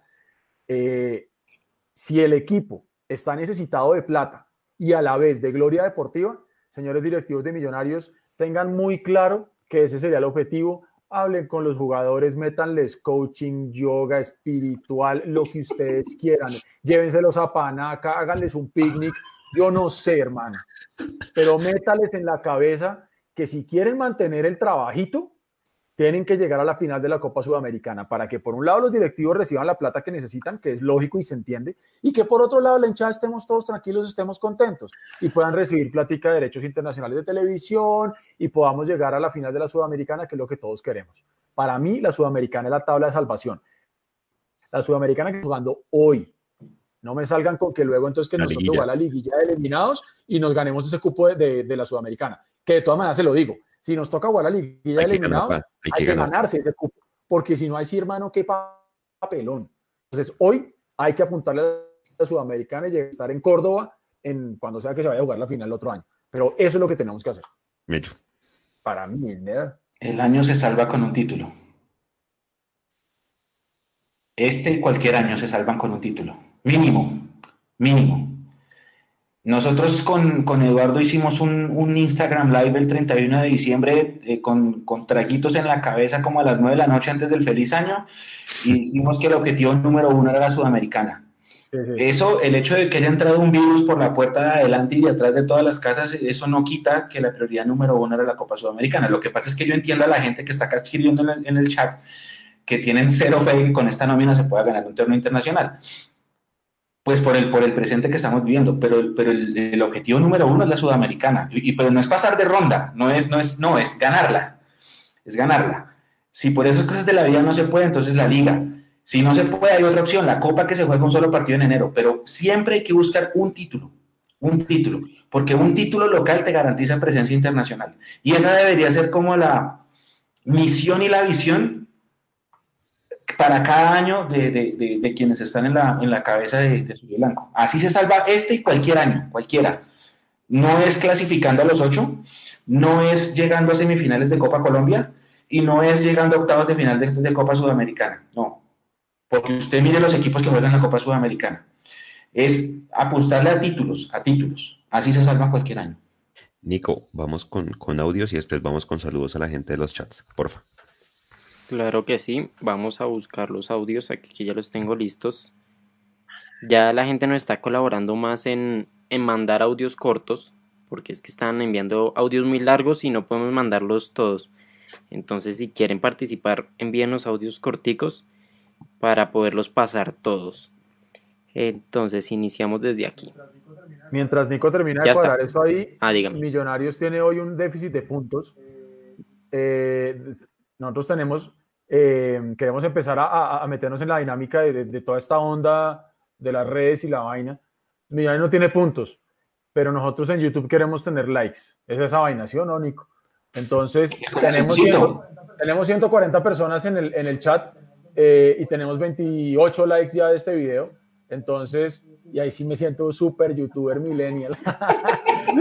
háganle, like a este video. Claro, no, pues es que la gente escuchará eso muy cliché, pero para nosotros los likes nos sirven mucho porque nos posicionan, ayuda a que la gente nos, nos encuentre más fácil en cuando buscan y eso, y pues también nos gustaría crecer para llegar a mucha más gente. Va subiendo, vamos en 32. Ya vamos en 32 likes. Bueno, vamos a llegar yo a 100 creo, likes. Yo creo que llegamos a 100. si hay un dislike, que yo creo que es por mi esparpajo. Millo solo tiene 8 puntos, pero Mundo Millos va a tener 100 likes. Vamos pues, hágale pues, vaya con los Ahí vamos. Eh, muchachos, Mario, aquí de Bogotá. Yo creo que pues el tema directivo sí gravísimo y todo, pero pues yo no sé si el tema sea tener jugadores de jerarquía. Yo creo que, que inviertan bien, que traigan chinos jóvenes que quieran jugar, que tengan eh, pues buenas posibilidades de salir adelante y de crecer como jugadores. Nosotros pedimos y pedimos jugadores de experiencia y a veces los traen y que nada, sentados, robando. Hola, ¿qué tal Mundo Millos? Buenas noches. Eh, habla Mike desde Nueva York. Un saludo. Eh, espero todos estén muy bien, todos los hinchas de Millonarios. Y nada, solo quería dar mi opinión de cómo veo el panorama. Me parece que estamos mal, mal, mal, mal. Me parece que lo mental es lo que más está pasando factura ahorita. Ya sí es jodido.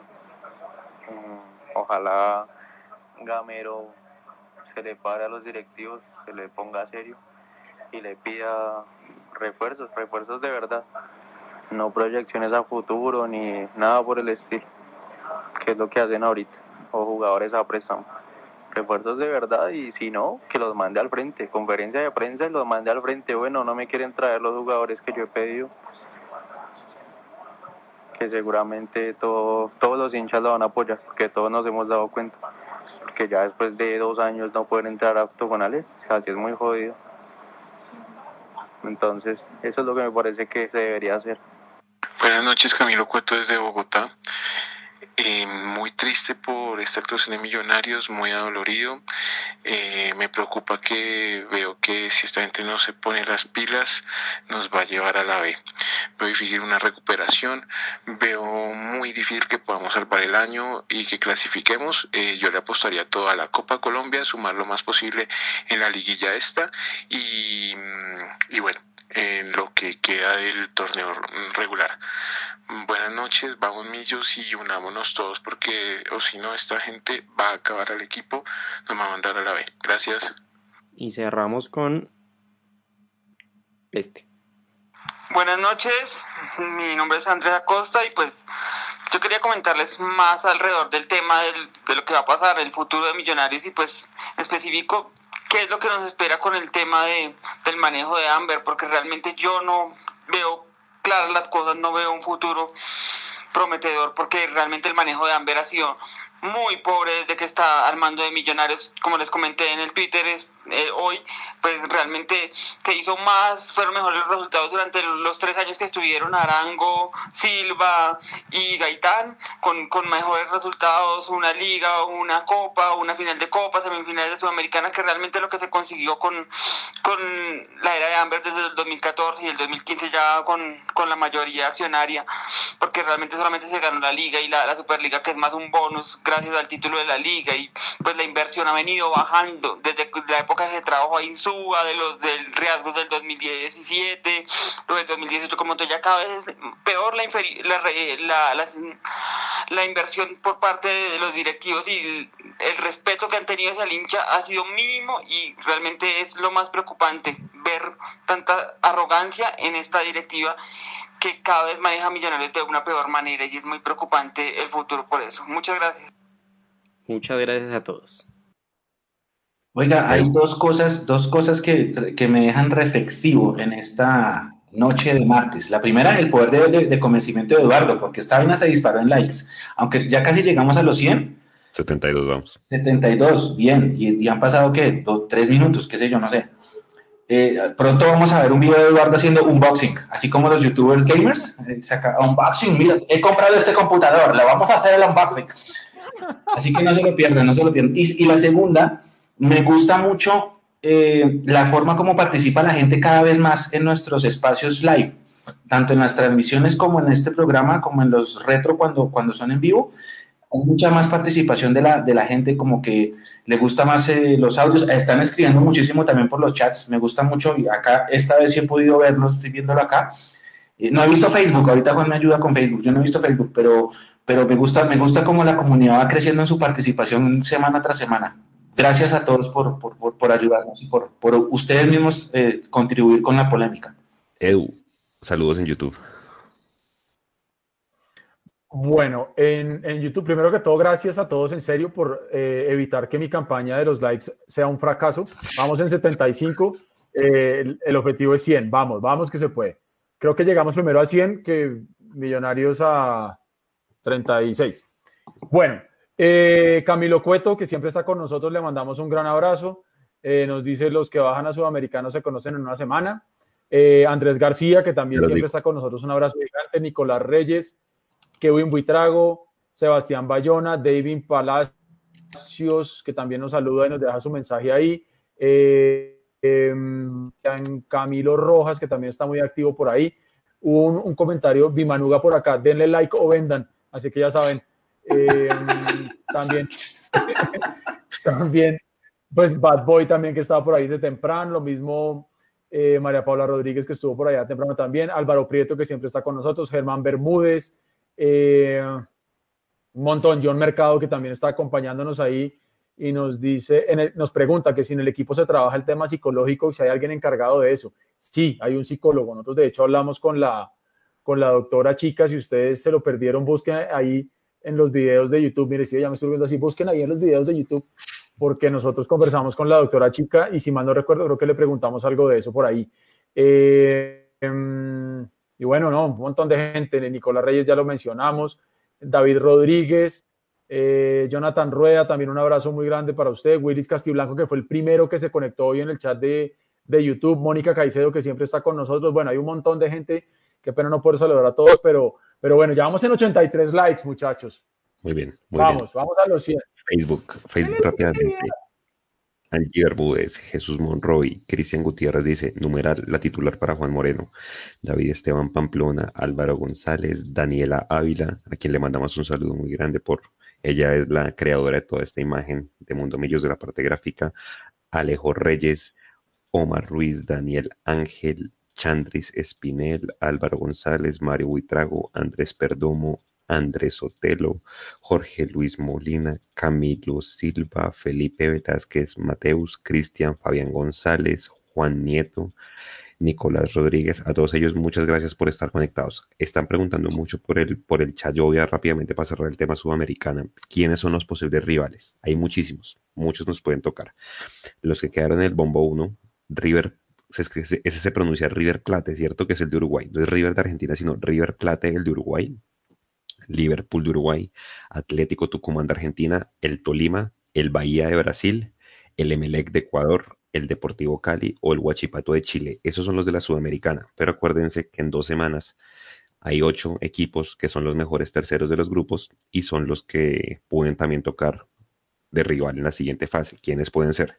Junior, Bolívar de Bolivia. En el grupo 3 están peleándose Peñarol, Colo Colo y Jorge Wilstermann. En el grupo 4, sorpresivamente, Sao Paulo. O sea, ese equipo de Liga de Quito va volando con River Plate en ese grupo. El grupo 5, que es el que jugaron ahorita, está entre América de Cali y Universidad Católica. En el grupo 6 está Estudiantes de Mérida. En el 7, Olimpia puede ser, o Defensa y Justicia de Argentina. Y en el 8 puede ser o Libertad. Si vieron que a Libertad el presidente lo, lo vetaron de por vida, el man no puede volver a, dirigir. Ah, no, fue en Olimpia, perdón. El man no puede volver a dirigir por amaño de partidos en Paraguay. Y eh, Caracas. Esos equipos son la gran abanico. Caracas, Todos esos equipos son los posibles rivales. Entonces, no es una copa fácil porque vienen rivales muy duros, pero pues ahí está la jerarquía. Además, Gamero creo que no le ha ido muy bien en torneos internacionales. Ha clasificado mucho con el Tolima, pero no tiene buenas campañas en, en, en torneos. Señor. ¿Se acuerda todas las veces que nosotros mismos mirábamos la Sudamericana y la mirábamos por encima del hombro y decíamos, ah, la Sudamericana eso es campeonato de donde juegan el octavo de Bolivia, el séptimo de Paraguay. ¿Usted no cree que cuando, cuando hagan el sorteo y salga el rival de Millonarios, ¿usted cree que la prensa de ese país, de donde sea ese rival de Millonarios, no va a decir, ah, no, vamos a jugar contra el decimoctavo de la tabla de Colombia? Eso, es lo que yo les vengo diciendo del tema de la arrogancia. Yo creo que la vida nos está dando una lección hoy muy brava. La lengua es el azote del jopo. Acuérdese. Sí, es una transmisión. Está rico porque eso, es parte del folclore del fútbol y todo lo que usted quiera, pero la vida por ahí nos está mandando mensajes también, que le bajemos un poquitico a, la... Acuérdese cómo mirábamos, acuérdese cómo mirábamos por encima del hombro a siempre listos, a always ready. Exactamente, y casi nos deja ready, pero para la casa.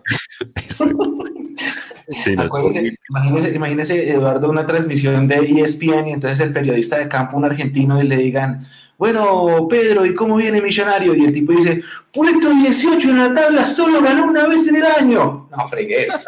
Qué vergüenza, qué vergüenza. Y le ganó, y le ganó que se lo diga el bambino Pons, que se lo diga el bambino Pons, por lo que, que le diga a, al caballo Márquez por aquí. Lo que, lo que construyes local también es una vitrina internacional. El mundo está globalizado. Ya, ya la gente sabe cómo está la tabla de posiciones con una búsqueda en Google. Ya no es como en otras épocas que, se, que tenían que hablar de la historia de, Estefano y de Pedernera. No, ya no. Ya no. Ahora usted puede buscar en Google la tabla de posiciones y ahí se ve el, 18. Bueno, Cristian, eh, metiéndonos al partido del sábado, ya nos quedan dos temas el partido del sábado y la columna vertebral. ¿Con qué se queda el partido del sábado para afrontar lo que queda de los 10 partidos de liga aquí en adelante? Bueno, listo. Eh, sí, pero, pero algo chiquito sobre lo del presidente de Olimpia que se me contaba. El presidente puede ejercer todavía en Olimpia, ¿cómo tenemos nosotros en Conmebol? El presidente puede ejercer, pero no puede representar ni ante la Federación de Paraguay ni ante la Conmebol, pero todavía lo dejan ejercer. Imagínense cómo estamos en Sudamericana o sea, en Sudamérica, como estamos en esa vaina. Ojalá nos toque contra, rápidamente le digo contra Emelec, que está Alexis Zapata volando, ojalá nos tocara contra Emelec y eso, o una revancha, una revancha contra América de Cali, pero le pues sí, pues ahí, ahí, ahí le voto el dato, pero le cuento rápidamente que ojalá el viernes, acá en el Campín, como yo les decía anteriormente, ojalá hubiera un espíritu de, de liderazgo, de jerarquía, acechando el equipo en estos días, una llamada, alguna vaina, no sé, y podamos salir a ganar un partido y, se dé sorpresivamente y Ana, guarda este tweet, eh, esa es una de las frases que el señor youtuber Eduardo Zabalaga debe guardar, guarda este tweet, guarda este tweet, Millonarios gane 3 a 0. Gane 3 a 0 Millonarios y pues Jefferson Martínez que eh, se le cobre pues aquella vaina que, que no hizo, que todavía no sabe si fue XY o el jugador, pero que se le cobre. Y Millonarios debe salir, creo que con la misma nómina, nómina porque ya se sabe en dónde juega Cristian Arango de verdad, ya se sabe que Steven Vega está para grandes cosas, por fin, aleluya, después de cuatro años sabemos Steven Vega para qué está, gracias Millonarios, gracias Amber. Em, y también que en la línea defensiva ya no sabemos organizar, ya sabemos los laterales qué salida tienen. Entonces, si tenemos un equipo mucho más estructurado, listo, que Iron entre desde el minuto 60, 70 con oxígeno y que entre a meter goles, que entre a meter goles, que es lo que se necesita. Edu, eh, me, me, gustó la dinámica de Cristian. Antes de responder con qué se queda el partido el domingo contra Santa Fe, primero, ¿a quién le gustaría enfrentar en la siguiente fase sudamericana? De todos los equipos que nombré. Y ahí sí cuéntenos con qué se queda el partido. Como estamos ahorita, ninguno. diga, diga uno, uno o dos equipos que usted diga, oiga, qué bacano, Sudamericana contra este equipo. No, yo creo que más que, más que qué bacano que, me gustaría, creo que lo que puede llegar a pasar, y lo, hablábamos, creo que antes de que saliéramos al aire, o no sé si ya estábamos al aire hablando lo de Junior y lo de América, que puede ser que llegue a pasar por ahí. Me gustaría, si llega a pasar, que sea por ahí, por una razón muy sencilla, para no tener que viajar, por lo menos en esta primera etapa, eh, para no tener que salir porque tras de que el equipo se desgasta más, repuertos son pues mucho mayores que antes y creo que eso también puede generar un poquito de estrés. Entonces, si lo vemos desde el punto de vista netamente práctico, yo diría que, que si Junior América no clasifican a la siguiente ronda de la Libertadores, que pasen para este lado y que, y que sea contra alguno de ellos dos. Listo, y con que se queda el partido del domingo. Me gustaría volver a ver la misma actitud con la que enfrentamos el partido con Santa Fe, pero no me gustaría ver la misma desconcentración al final. O sea, que sea una actitud que dure cinco minutos y una concentración sobre todo eso. Concentración de 95 minutos. Si podemos ganar 2-0, 3-0, maravilloso. Pero si es solamente 1-0, perfecto. Que sea un 1-0 bien ganado y ya está. Ahora, ideal que sea por una buena cantidad de goles, por la diferencia tan horrible que tenemos en este momento, ¿no? que estamos en menos 6.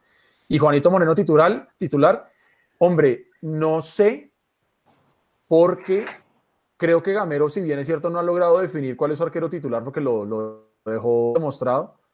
Em, no sé si es un buen momento para Juanito Moreno, porque mire lo que le pasó a Cristian Bonilla, obviamente, antes de que me caigan encima.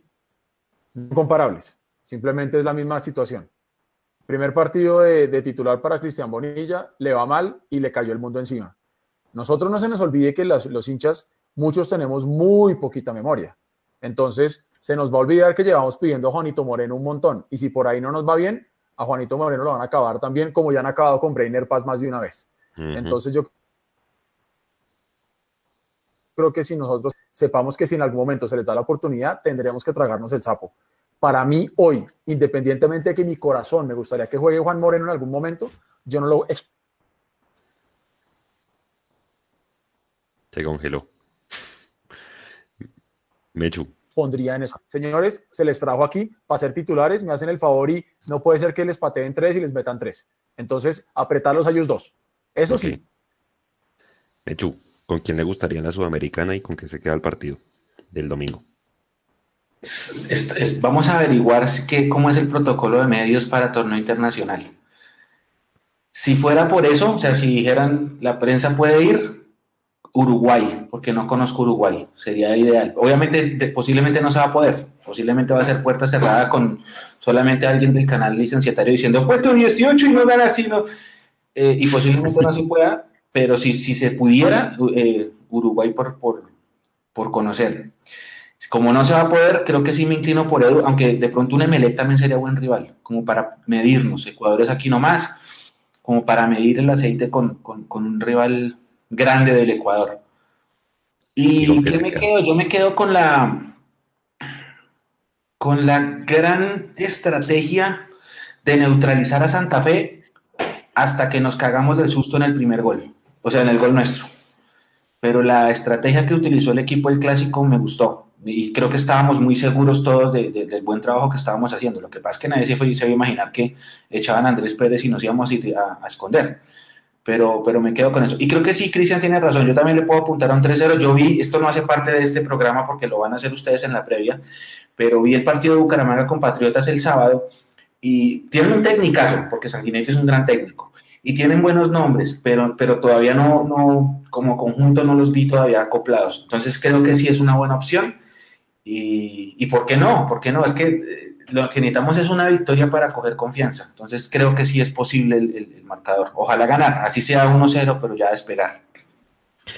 Yo personalmente quiero una Sudamericana. A Mecho no le gusta esto que yo voy a decir, pero quiero que nos toque contra el Cali. Siento que con el Cali hay una deuda en la parte internacional dura, sobre todo por la en la Merconorte del 98 nos tocó con ellos, ¿cierto? No, no, no, no, con Nacional. Al Cali, al Cali, al Cali internacionalmente sí le vamos ganando. Ok, pero me gustaría Cali Cali. sí le, sí le- sí le tenemos buenos números internacionales. Localmente eh, no, pero internacionalmente sí los números son buenos. Me gustaría el Cali o me gustaría Sao Paulo, uno de esos dos.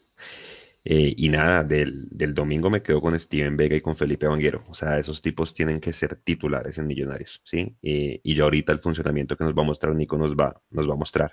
Nico va a mostrar en este momento la famosa foto que discutimos con Leandro de si el gol de Juan Carlos Pereira fue o no en fuera de lugar. Ojo, mientras la Ojo proyecta porque Cristian. hemos llegado a 90 me gustas. Faltan 10, papá. Dele, dele. 91, 91 vamos. Sí vamos a llegar. 91. ¿Fue en fuera de lugar el En gol? pantalla, ahí en pantalla Bueno. ven eh, el fuera de lugar con la tecnología 360 que, que utiliza Win. Entonces, en la imagen que está a la derecha, se nota que está habilitado. En la primera ¿Qué imagen es la que vimos todos en vivo, que es la que deja muchas dudas. Para ustedes, ¿está habilitado o están fuera? Pues para mí rápidamente, viendo las tres imágenes, o sea, yo digo, Win tiene mejor tecnología que el VAR. Pues pucha, el VAR está entonces con Windows 95, que hijo de madres. Pero, hermano, para mí, no, o sea, viendo las tres imágenes detenidamente y porque el público lo merece, para mí no hay fuera de lugar. No lo hay. El, una cosa es la inclinación del cuerpo, el punto gravitacional, el jugador que se inclina, ahí se inclina Pereira, no pasa nada. Y otra cosa ya es tener su cuerpo, su eje postural dentro de la línea, que es lo que ya la tecnología y todo eso, y el señor Bar Windows 95 nos proporciona. Entonces, para mí, no hay fuera de lugar. Eduardo. Edu está, ¿no? Mechu. Oiga, Juan, yo en la transmisión y, y con Leandro decíamos que estaba adelantado. Para nosotros siempre estuvo adelantado, pero ya viendo esta gráfica, es que ahí ya no, es, la gráfica eh, contradice todo lo que uno quiera decir de que no, de que no está habilitado. Esa imagen 360 ya, contra eso no se puede pelear. Ahí se, ahí se ve que está, que está habilitado. Ya llegaron al like número 100, vea. Muy bien. 101. Gracias, gracias, gracias a todos. gracias a todos. Y, Sirvió. y sigan, sigan le dando igual, a ver si podemos llegar a más Claro, y más y, y y más. así como le dieron, Sirvió, sirvió. esa- No, la, la imagen, esa, esa imagen ya es, eh, ya es evidente. Esa Sí. imagen, vea, aquí dice Mauro que ahora por los 150, si se puede, démosle. Además que hay más gente conectada, 183 en este momento en vivo. Démosle, si se puede lograr el 150, y, hagámoslo. y de paso que Para están por ahí, que le den suscribirse. Es igual de fácil. Para, para mí tampoco Ah, sí, venga, Nico, y, y usted que sabe más que nosotros, si, si se suscriben, le, tiene, si, le deben dar también a la campanita esa, ¿no? Sí, Porque que la campanita es para que les avise cuando tenemos un video nuevo, un estreno, cuando empezamos un live, esa campana es la que, la que da esa Exactamente, notificación, si ¿no? no se quieren perder contenido nuestro, ahí al lado de suscribirse hay un simbolito de campanita y ustedes la activan y cada vez que subamos un video, tengamos eh, algo en vivo, ustedes van a ser los primeros en ser notificados y podrán estar aquí acompañándonos siempre.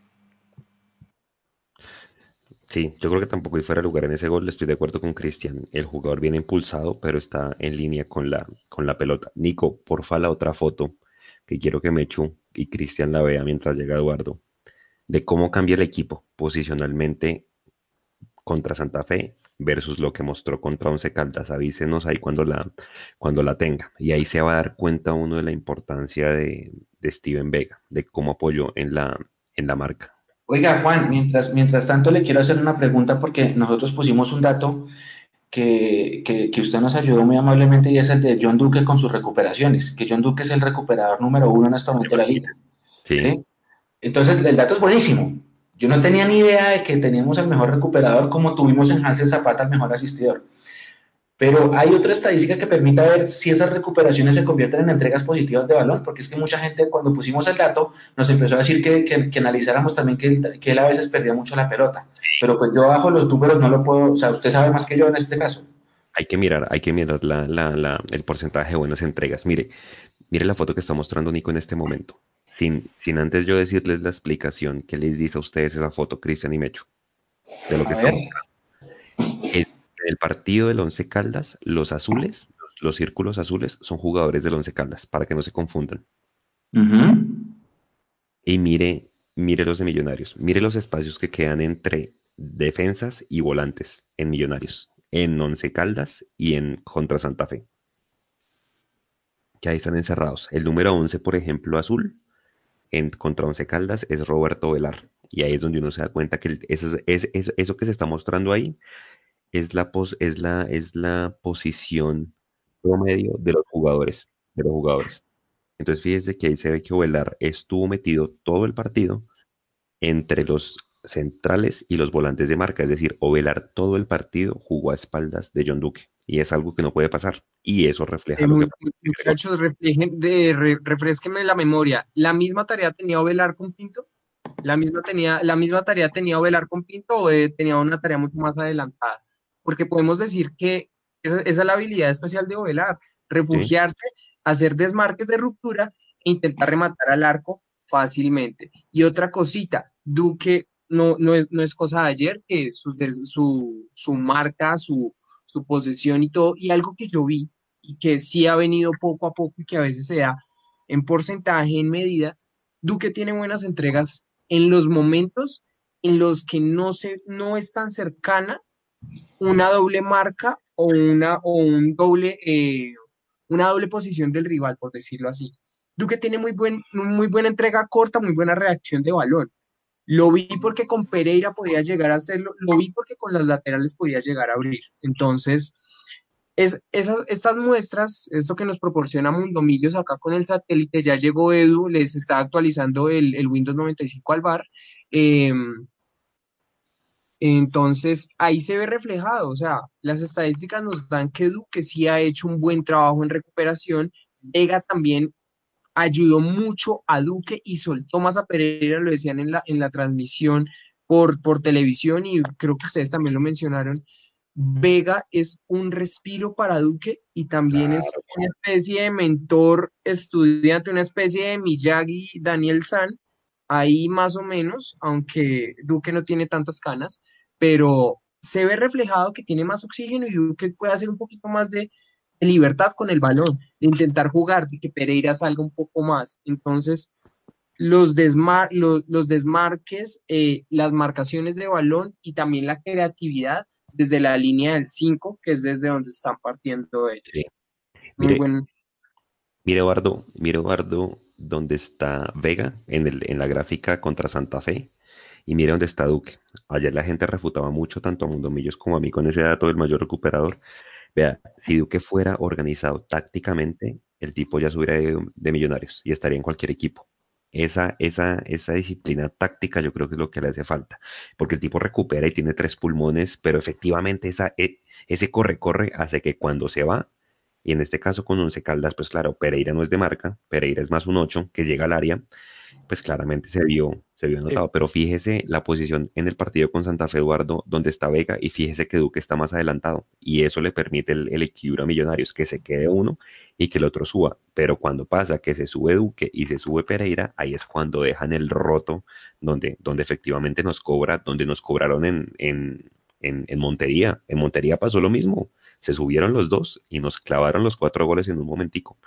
Entonces, gráficamente es como queremos explicar realmente, y Eduardo que también jugó en inferiores mucho tiempo, si uno no tiene un volante de marca a marca, se desordena la mitad y eso se parte y hace ver muy mal a los centrales, que precisamente no es que sean los más rápidos.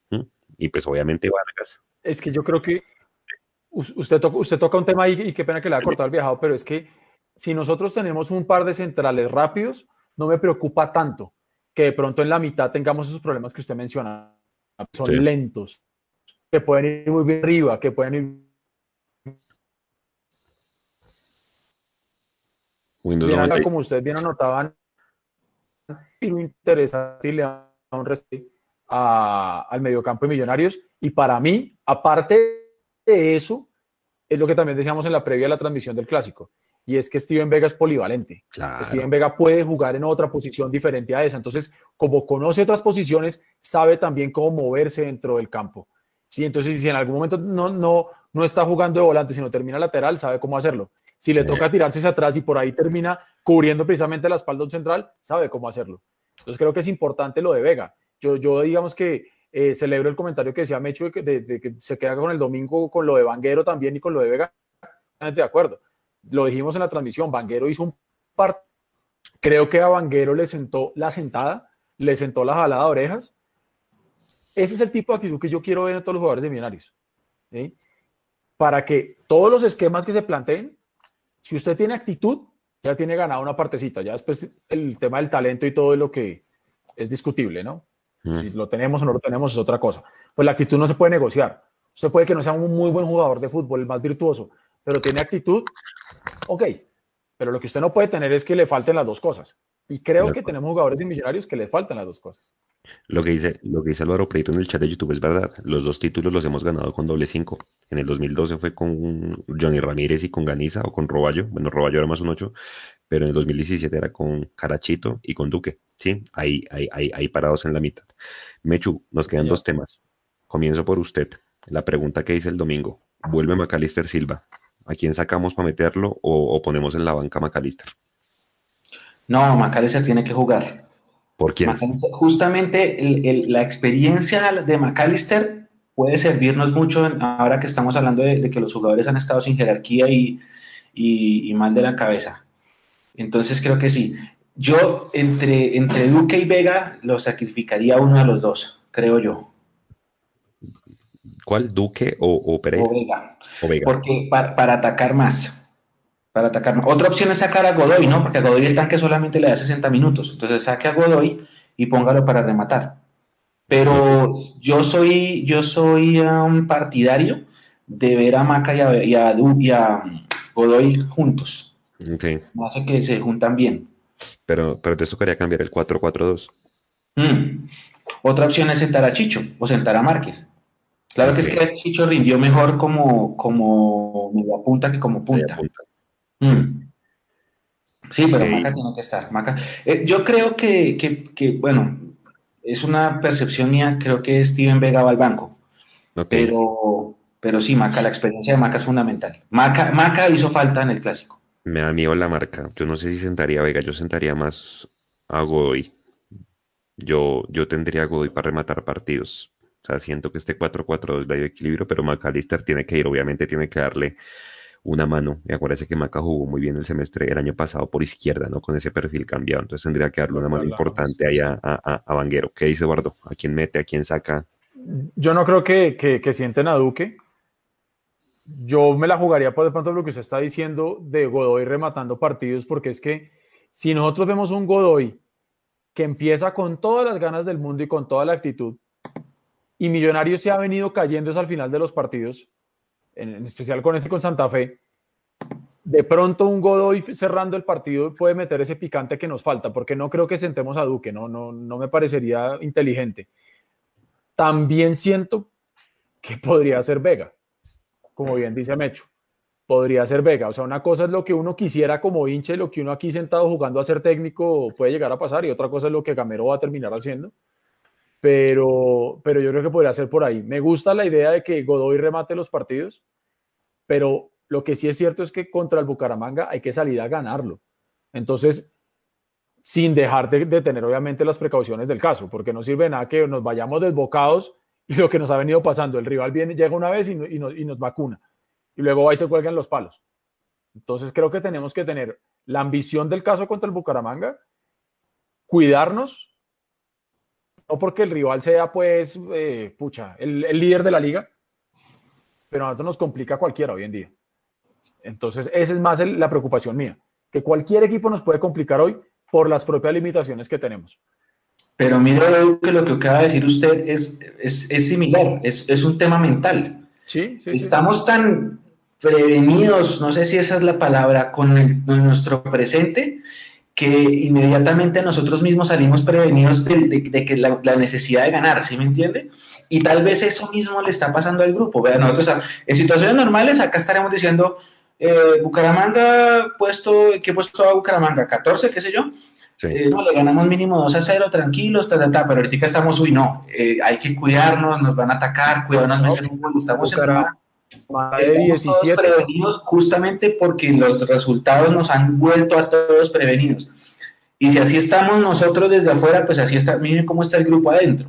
Claro, claro, ¿Sí? claro. Yo decía lo de Vega porque estamos de locales y podríamos sacrificar un poco de marca para ir al frente.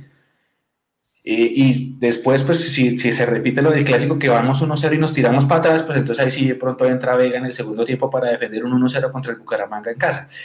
Si fuéramos a jugar en el, en el estadio de Bucaramanga, hasta la formación sería parecida a la del clásico, más tirado a recuperar que a, que a atacar. Bucaramanga está en la posición 17. Imagínense. Tiene 10 puntos. Nosotros estamos de 18 con 8. O sea, me he dicho, somos Es partes un ahí de piso. puntos. Sí. sí, sí, sí, también. Es un partido de 6 puntos. De acuerdo, sí. Pero, pero sí, ¿no? De, de- de aquí en adelante, todos los puntos que juegue Millonarios eh, Son finales. son, son demasiado importantes. Tanto los que se los que se puedan llegar a ganar como los que se, como los que se dejen de ganar. Eso, eso es, es, es- es jodido. Cristian, ¿cómo para el equipo? ¿A, a quién saca por Silva? Bueno, el, el equipo, en, a ver, me, me dicen acá, bueno, vuelven a poner a Vargas, yo creo que es el partido para Juan Moreno. Ya debutó Bonilla en un clásico, ¿qué perdemos con Vargas en el Buca- contra Bucaramanga? Eh, Vargas Moreno contra el Bucaramanga.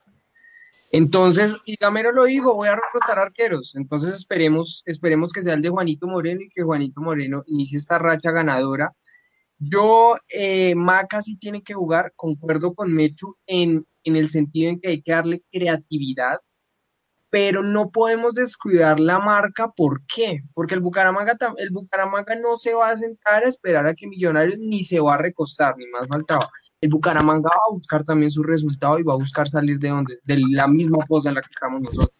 Entonces, yo sacrificaría, eh, concuerdo, Godoy puede ser un rompepartidos, si no, miremoslo contra All Boys Ready, que llegó, la rompió y nos puso a jugar el equipo un volador sin palo prácticamente. Entonces, sacrifiquemos a Godoy y hagamos el esfuerzo por Vega para que haya más oxígeno en la media cancha y podamos tener mucho más circuito de gol en son de, de Márquez, que ya sabemos que Arana pone a jugar a Márquez, y Márquez es alguien que no se cansa, no se cansó yendo por los balones, un pelado con pulmones. Iron es más para romperla, y no, no podemos retroceder ya cuando vayamos 2-0 o cuando ya empecemos con el 1-0. Por el contrario, hay que empezar a rematar, que fue lo que le perdonamos a Santa Fe, y por lo cual estamos todavía con, con este sinsabor, como decía Mechu, con un desamor como el que estoy yo. Ganando. Mechu, hay otra cosa, qué pena, Juanse, hay otra cosa que yo con la que yo iba a terminar y que tiene que ver mucho con lo que se estaba comentando esa ansiedad que tenemos.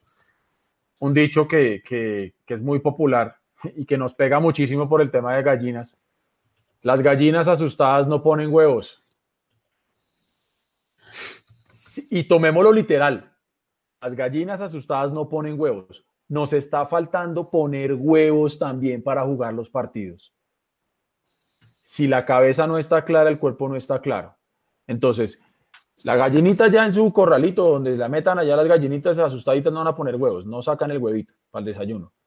Nosotros no estamos claros ni estamos tranquilos y eso nos está pasando. ahora.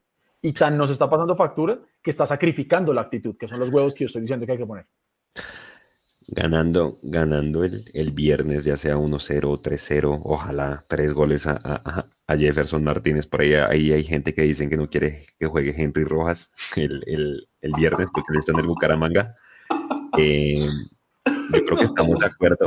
De, de, de- Dejémoslo ir.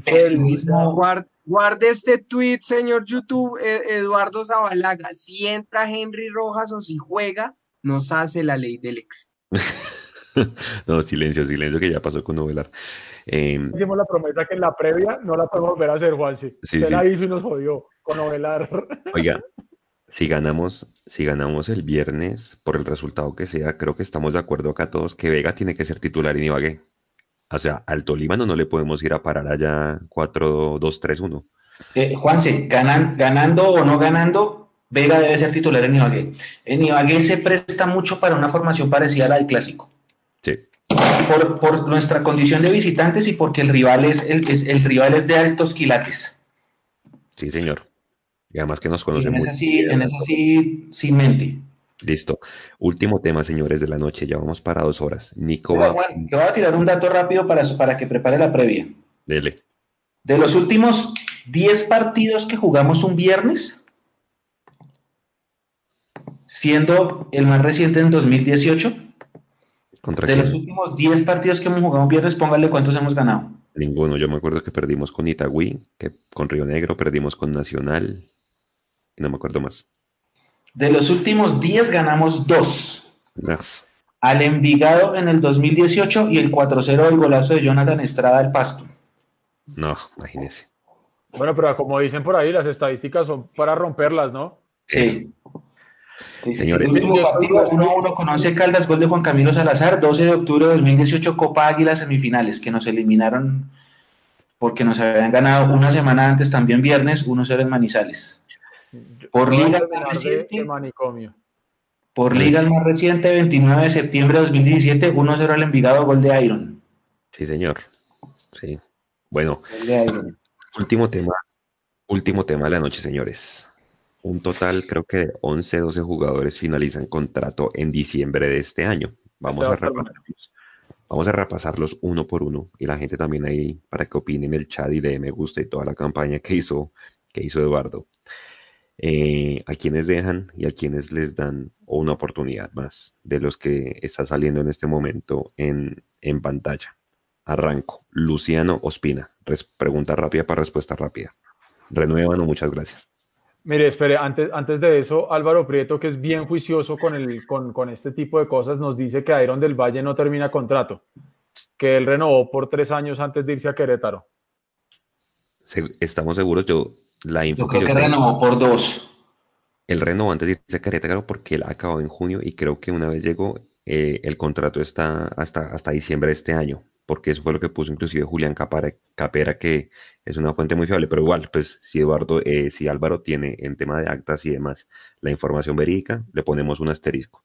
Pero listo, arranquemos por el primero, por el principio, como dicen por ahí, Luciano Ospina. ¿Qué hacemos con Luciano, Eduardo? Hermano, no, es que vi- vino, vino y se lesionó y se quedó acá por mí, que se vaya. Pues es que no ha mostrado nada, ¿para qué lo vamos a tener aquí? Cristian, O sea, pagando recuperaciones, todo, no, por mí que se vaya.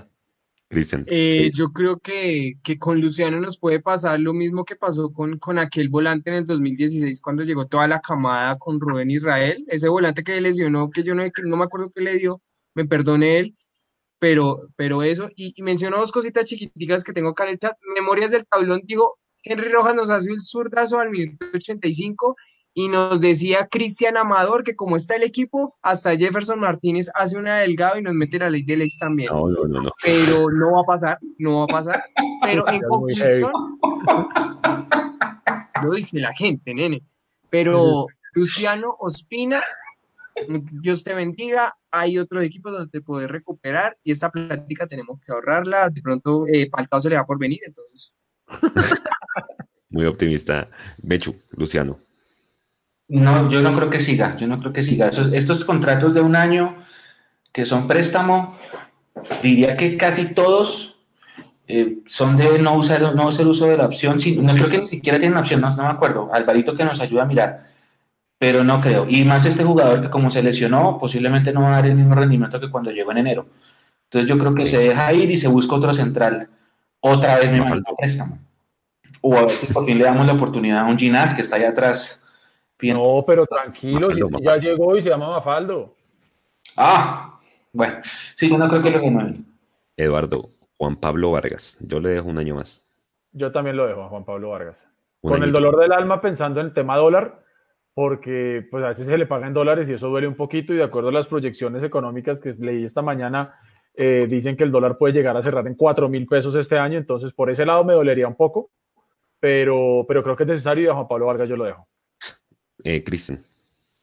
Pues a Juan Pablo Vargas, usted dice se le paga en dólar, tengámosle fe a Biden, que Biden queda presidente, nos ayuda un poquito con, la, con el dólar y eh, que se quede entonces, que se quede, es una buen, un, un muy buen jugador, es un ejemplo y es alguien que se le puede inyectar esa dosis de jerarquía que ese tema no se ha salido, entonces es alguien que vale la pena dejarlo, se queda. Lo que decía Juanse en la transmisión, que la defensa es una con Juan Pablo Vargas y es otra sin Juan Pablo Vargas.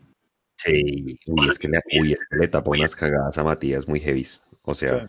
Sí, Matías es un, es un jugador muy arriesgado, entonces él necesita a alguien que le cubra la espalda. Además, centrales zurdos no es que hayan muchos, ¿no? Entonces, ese es otra, otro, otro tema. Bueno, Mechu.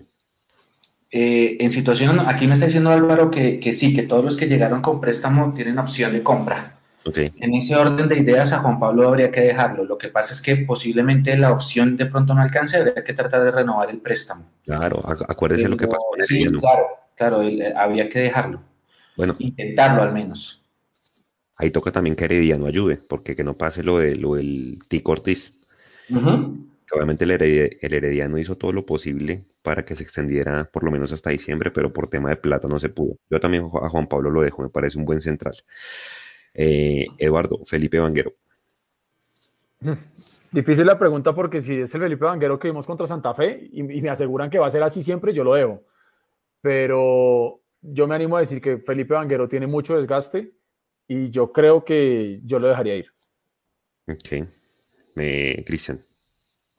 Pues eh, discrepo con, con, Eduardo. Si me ponen el Felipe Vanguero que jugó un clásico como lo jugó, ahí está su firma, señor. Le doy otro, otra balita de oxígeno. Me hace el favor, respóndame. Y así como demuestran los videos contra, contra Magnelli en el Atanasio, hermano, esto. Si se demuestra así, ¿qué es, hermano? Le doy otro, otro, otro añito. Si no, okay. ¿qué es? Mechu. Yo estoy de acuerdo con Edu. Estoy de, tal cual como lo dijo Edu, estoy de acuerdo con él. Eh, atrás está Omar Bertel pidiendo pista, pero lo más importante es que si se deja ir, eh, hay que saber quién está atrás, porque usted sabe que contratar lateral izquierdo no es fácil. Sí. Puede ser la posición más jodida para contratar en el, en, el, en el, mercado. Entonces, si se va a dejar ir, hay que saber a quién, a quién te, hay, hay, que traerlo para reemplazarlo, porque viene Bertel atrás. Acá están diciéndome que eh, un partido bueno, 35 malos, dice acá Miguel Ángel González, y dicen por acá, Álvaro, dice que que según su entendimiento eh, se paga con una tasa fija en dólares. O sea, no fluctúa con el mercado, sino es una tasa fija. Sí, es una tasa fija. Eh, a, a, Juan, a Juanse y a Eduardo les tengo ya el dato. Andrés Acosta me confirma en chat. Gilmar Angulo fue, eh, sería el caso de Luciano Espina a mencionar. Gracias, Andrés Acosta, que lo mencionó ahí en el chat. Ok. Y gracias, Álvaro, por el tema de la aclaración del dólar. Sí, sí, sí. Yo creo que Felipe Vanguero también tiene ciclo cumplido en millos. Obviamente, el mercado no es que tenga demasiados laterales izquierdos y el que tenían en inferiores campeón sub-20 lo dejaron ir. Una vaina ridícula, ¿sí? Yo creo que en ese tema de la sub-20 tenemos que darle un programa por lo menos a eso más adelante, porque el Pitirri Salazar es gran responsable de ese tema de las, de las inferiores, de esa cantidad de jugadores que salieron. Pero, pero, pero volviendo al tema de Felipe Vanguero, creo que ciclo cumplido tendría que romperla aquí en adelante mejor dicho, metiendo tres, cuatro asistencias claves para poder pensar en renovarle, pero también creo que ciclo cumplido. Les menciono algo chiquito. Vanguero era alguien que no las entraba, que primero le pegaba a, la, a, los banderas de la norte antes de centrarla bien con el balón. Entonces, muéstrenme el domingo qué fue lo que pasó de post pandemia. Juega un partido post pandemia y la centra así de bien. Entonces, no sé, recapaciten y yo sé que el man, si la vuelve, si vuelve a ser titular, la saca del estadio. Ok. John Duque, esta es una conversación bonita. Yo arranco por mi opinión. Yo lo renuevo un año más y busco venderlo ya. Si el John Duque no se vende ya, se va a desvalorizar ese jugador, porque está en la edad tope para, para poder salir. Esa es mi opinión. ¿Qué dice Eduardo? No, ya John Duque lo dejo, independientemente de de lo que hemos conversado del, del, asunto del capitán, que esto es una cosa diferente a su capacidad futbolística, porque el tener o no tener la banda de capitán no es porque sea bueno o mal jugador o mejor o peor que otros. Eh, yo a John Duque lo dejo y de todas maneras fue una de las apuestas de Millonarios y, y, y, creo que si le estamos apostando precisamente a poder continuar vivos en Sudamericana, que se termina de jugar el siguiente año, eh, y si le va bien a John Duque ahí en la Sudamericana, puede ser la vitrina que se necesita para lo que usted menciona, que es poderlo vender. Yo dejaría a John Duque. Eh, Cristian. Pero pensando en venderlo, ¿no? Sí, concuerdo con, con, con Edu, que venga un equipo de jerarquía de Brasil o Argentina y den buena plata por él, pero por el momento, y si no, o pues lo que pasa es que en México sí es una buena liga, sino que, que el, el, nivel que necesita Duque de pronto se puede, se puede llegar a estancar en México, creo yo, a mi impresión por el fútbol mexicano como está. Okay. Entonces, o Brasil o Argentina, o que llegue algún equipo, no sé, francés o portugués, que es de, desde donde puede iniciar bien e impulsar su carrera, pero por mí que se quede, que se fortalezca y si no no hay la posibilidad, pues esperamos, fortaleza en Dios, sea la de Puyol y tenga su brazalete y esté acá como un estandarte y se forme mejor y sea el capitán que en algún momento nosotros hemos soñado. Mechu. Hay que venderlo. Hay que venderlo. Hay que recuperar la inversión. Okay. Eh, no sé si alcanzará a renovarlo. Si se puede vender antes de que se le cumpla el contrato, a Duque hay que venderlo. Hay, hay que, hay, esa inversión hay que recuperarla. Porque Por eso, y, y, es que siga con la lista que hay un montón de nombres igualitos. Son jugadores que se le adquieren los derechos, se les hace contrato, contrato largo a tres años y en esos tres años no, no, se hacen salida. Y termina perdiendo, perdiendo, entre comillas, los derechos deportivos. O sea, hay varios en esa, en esa lista que tiene usted ahí. Hay que, Duque es, es potencial, es jugador top, hay que tratar de buscarle salida internacional, internacional, no nacional. Por eso, por eso yo... Mire, mire lo que dice Álvaro Preto, tal cual lo que estábamos diciendo ahí nosotros. John Duque no hay forma de... de venderlo, hay que renovarlo y venderlo. Entonces, entonces como dice Juan, estamos diciendo como dice, en ese caso, exactamente. Un año y venderlo. Hay que dejarlo, Así que juegue Sudamericana, que tenga esa vitrina y que lo vean, a que, o sea, y, y, que, y que se pueda vender. Eh, listo, sí, clarísimo el tema. Gracias, Alvarillo, como siempre, maestro. Así hizo, ¿sabe quién? Nacional, con Cepelini, con el argentino. Lo renovó e inmediatamente lo vendió a Cruz Azul por un montón de plata. Y le fue muy bien con esa venta sí. de, de, jugador. Pero es que ellos, yo no entiendo Álvaro, qué es lo que hacen, cómo, se, cómo es que se pero... para vender y vender bien. Vender, ¿A usted no le parece que Wilker tiene una opción de compra muy barata? Gerencia deportiva o un, un, una, un, buen funcionario administrativo que en serio está comprometido con el equipo. Eso, ahí está su respuesta, Macho. Alguien comprometido Camargo. con el equipo que quiere, quiere eso, también, claro. también, pero eso es más por billete que por equipo. Están hablando, están hablando del lateral derecho que viene de la cantera, pero el que viene de la cantera es Lucumí, y Lucumí ya lo dejaron ir. Sí. Entonces sí, sí, no, ya no está. Eduardo, Hermano, otra conversación. Es en el caso del senador Camargo, eh, pues como es la plata de él, hermano, usted sabe que cuando uno, cuando es la plata de uno, pues uno la cuida y la invierte mejor. Aquí son personajes que están manejando la plata de otros. Mm. Y que si la llegan a manejar mal, ¿qué es lo que va a pasar? Pues sí, hombre, pues les terminan su contrato y ya, por más que Gustavo Serpa también tenga nombre propio, eh, un paquete de acciones aquí en, en, en Millonarios. Eh, sigue César Carrillo. César Carrillo. César Carrillo tiene un tema y es que venía lesionado desde, desde Pinto, ¿no? Hay una conversación bonita también, porque César Carrillo para mí puntualmente tuvo un año bueno, que fue el 2018, cuando hizo el gol en Brasil y, y hizo un montón de goles. Con Pinto se cae, y pues obviamente el tema de la pandemia y la recuperación no la ha dejado. ¿Ustedes qué hacen con César Carrillo, Eduardo? ¿Un añito más? ¿verdad? ¿Sabe que yo lo dejo? Yo lo dejo, yo a Carrillo lo dejo. Yo también. Se que ha firmado el contrato de renovación. Un año, listo. Eh... Y Carrillo también es material de exportación. Sí. Es que no es renovarlos para que se queden, porque si usted está invirtiendo algo que no le va a sacar eh, créditos, hay que tratar de sacarlo, pero afuera. Pero es, pero es Mecho, es que hay algunos que necesitan quedarse porque son ejemplo de facultar al que viene, porque, o sea, el que viene como cómo tiene la referencia para aprender. Necesita ese, ese caso es de para seguir. mm, no sé, el, el caso de Vega con Duque puede llegar a funcionar. Yo creo que es un ejemplo fiable para, para, para responderte eso, facultar y que se conecten y que así se pueda vender Duque y quede Vega perfectamente y por qué no llegarse a poner la cintilla.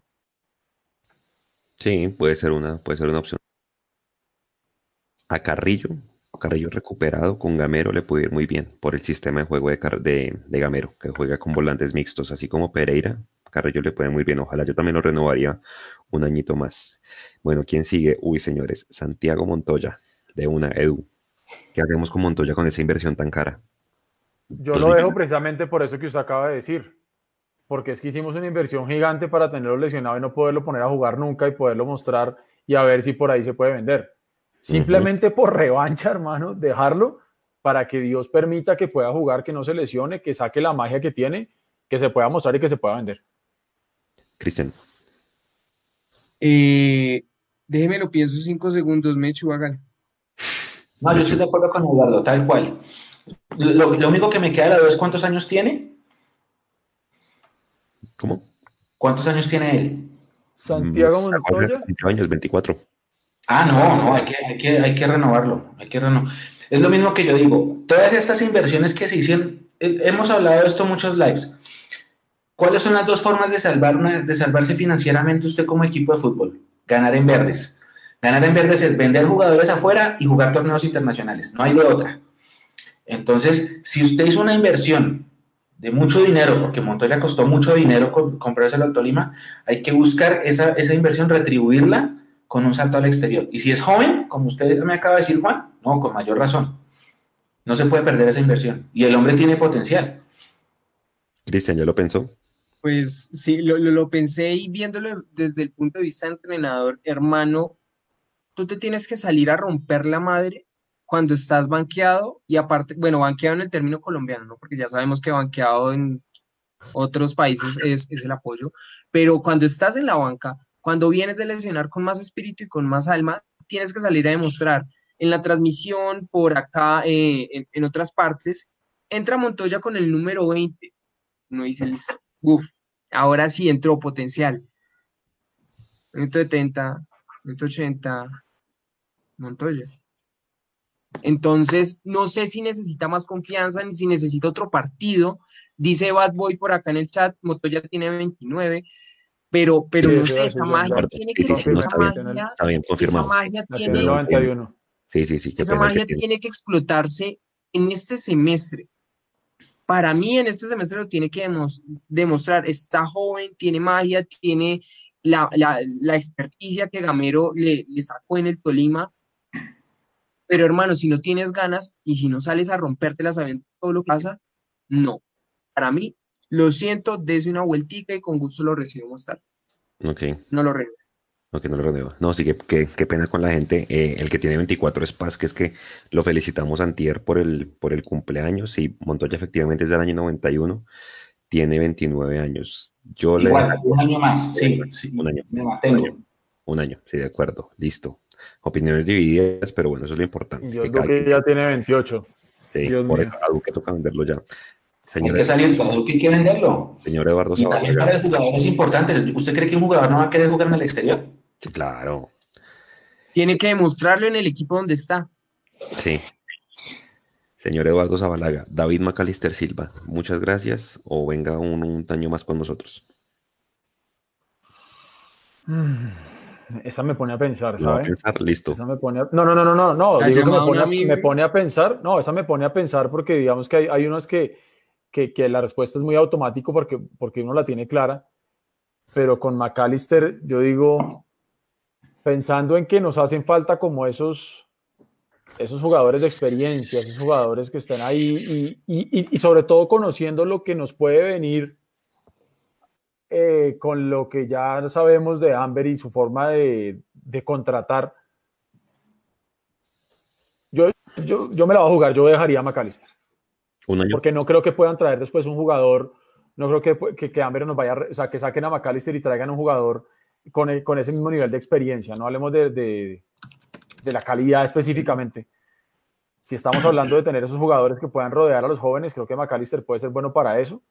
Eh, aunque hay mucho ruido también alrededor de McAllister y mucho chisme y mucha pendejada que, como yo no la puedo comprobar, pues no la puedo decir acá. Pero yo dejaría, yo dejaría a Maca. Ok, Cristian. Eh, eh, me acuerdo de Maca cuando con mucha espiritualidad eh, le mamaba gallo a César Carrillo en la silla de ruedas.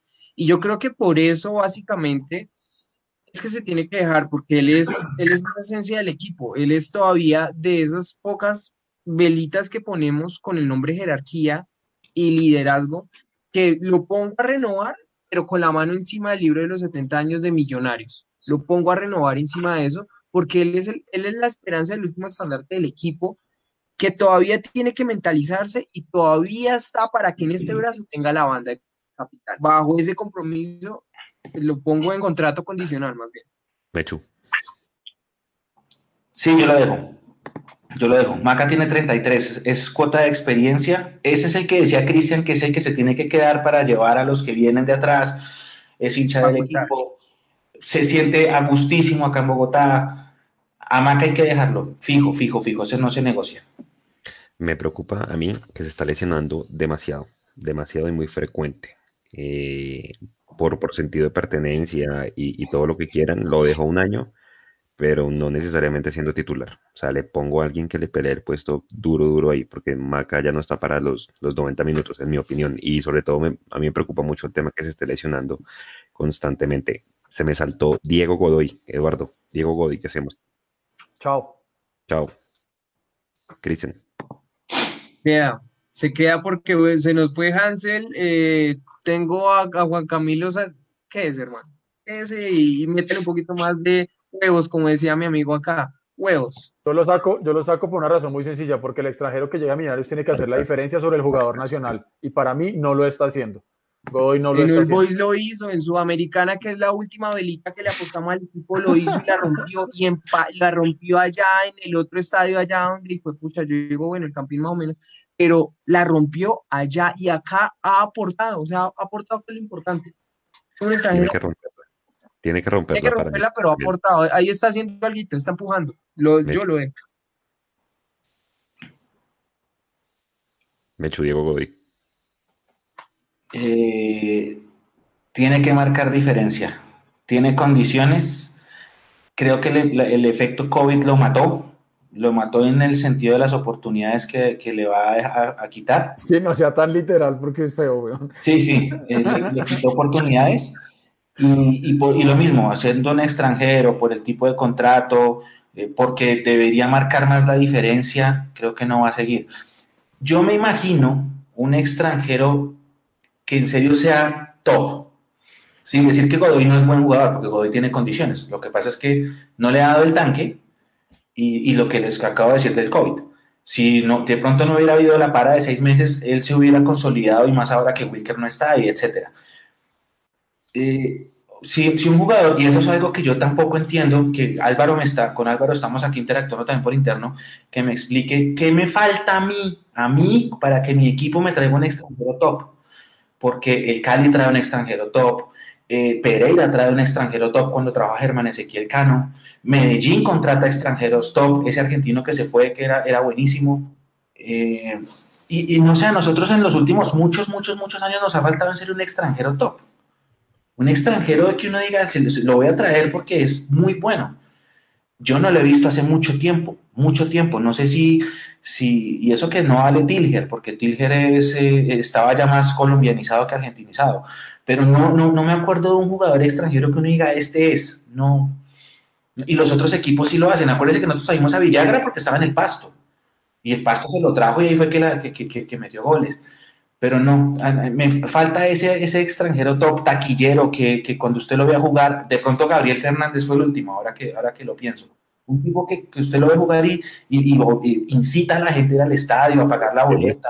Sí. Pero no, no, no. Y, es, y Godoy es buen jugador, pero no es, no, es, no, es, no es top. No marca la diferencia y obviamente el tipo de contrato tampoco le va a dar. Creo que no va a seguir. Me- Mechu, Amber no lo va a hacer porque Amber no está interesado en millonarios. Amber está interesado es en el ingreso de azul y blanco. Amber está interesado en tener esto ahí, que le dé a poquitos, que medio lo va, me- medio vaya ocurriendo al hincha, pero que el hincha sigue corriendo a abonarse, sigue corriendo a comprarle y pasa el efecto Adidas. Le apuestan alguito, algo bonito para que ponga el equipo. Como no es tan tico, hay alguito para que, para que haya ahí. Pero no le van a apostar algo grande, no le van a apostar a un extranjero top. Ojalá tuviéramos acá un, un prato. Un prato, imagínate cuánto llena la boleta, cuánto llena el estadio un prato.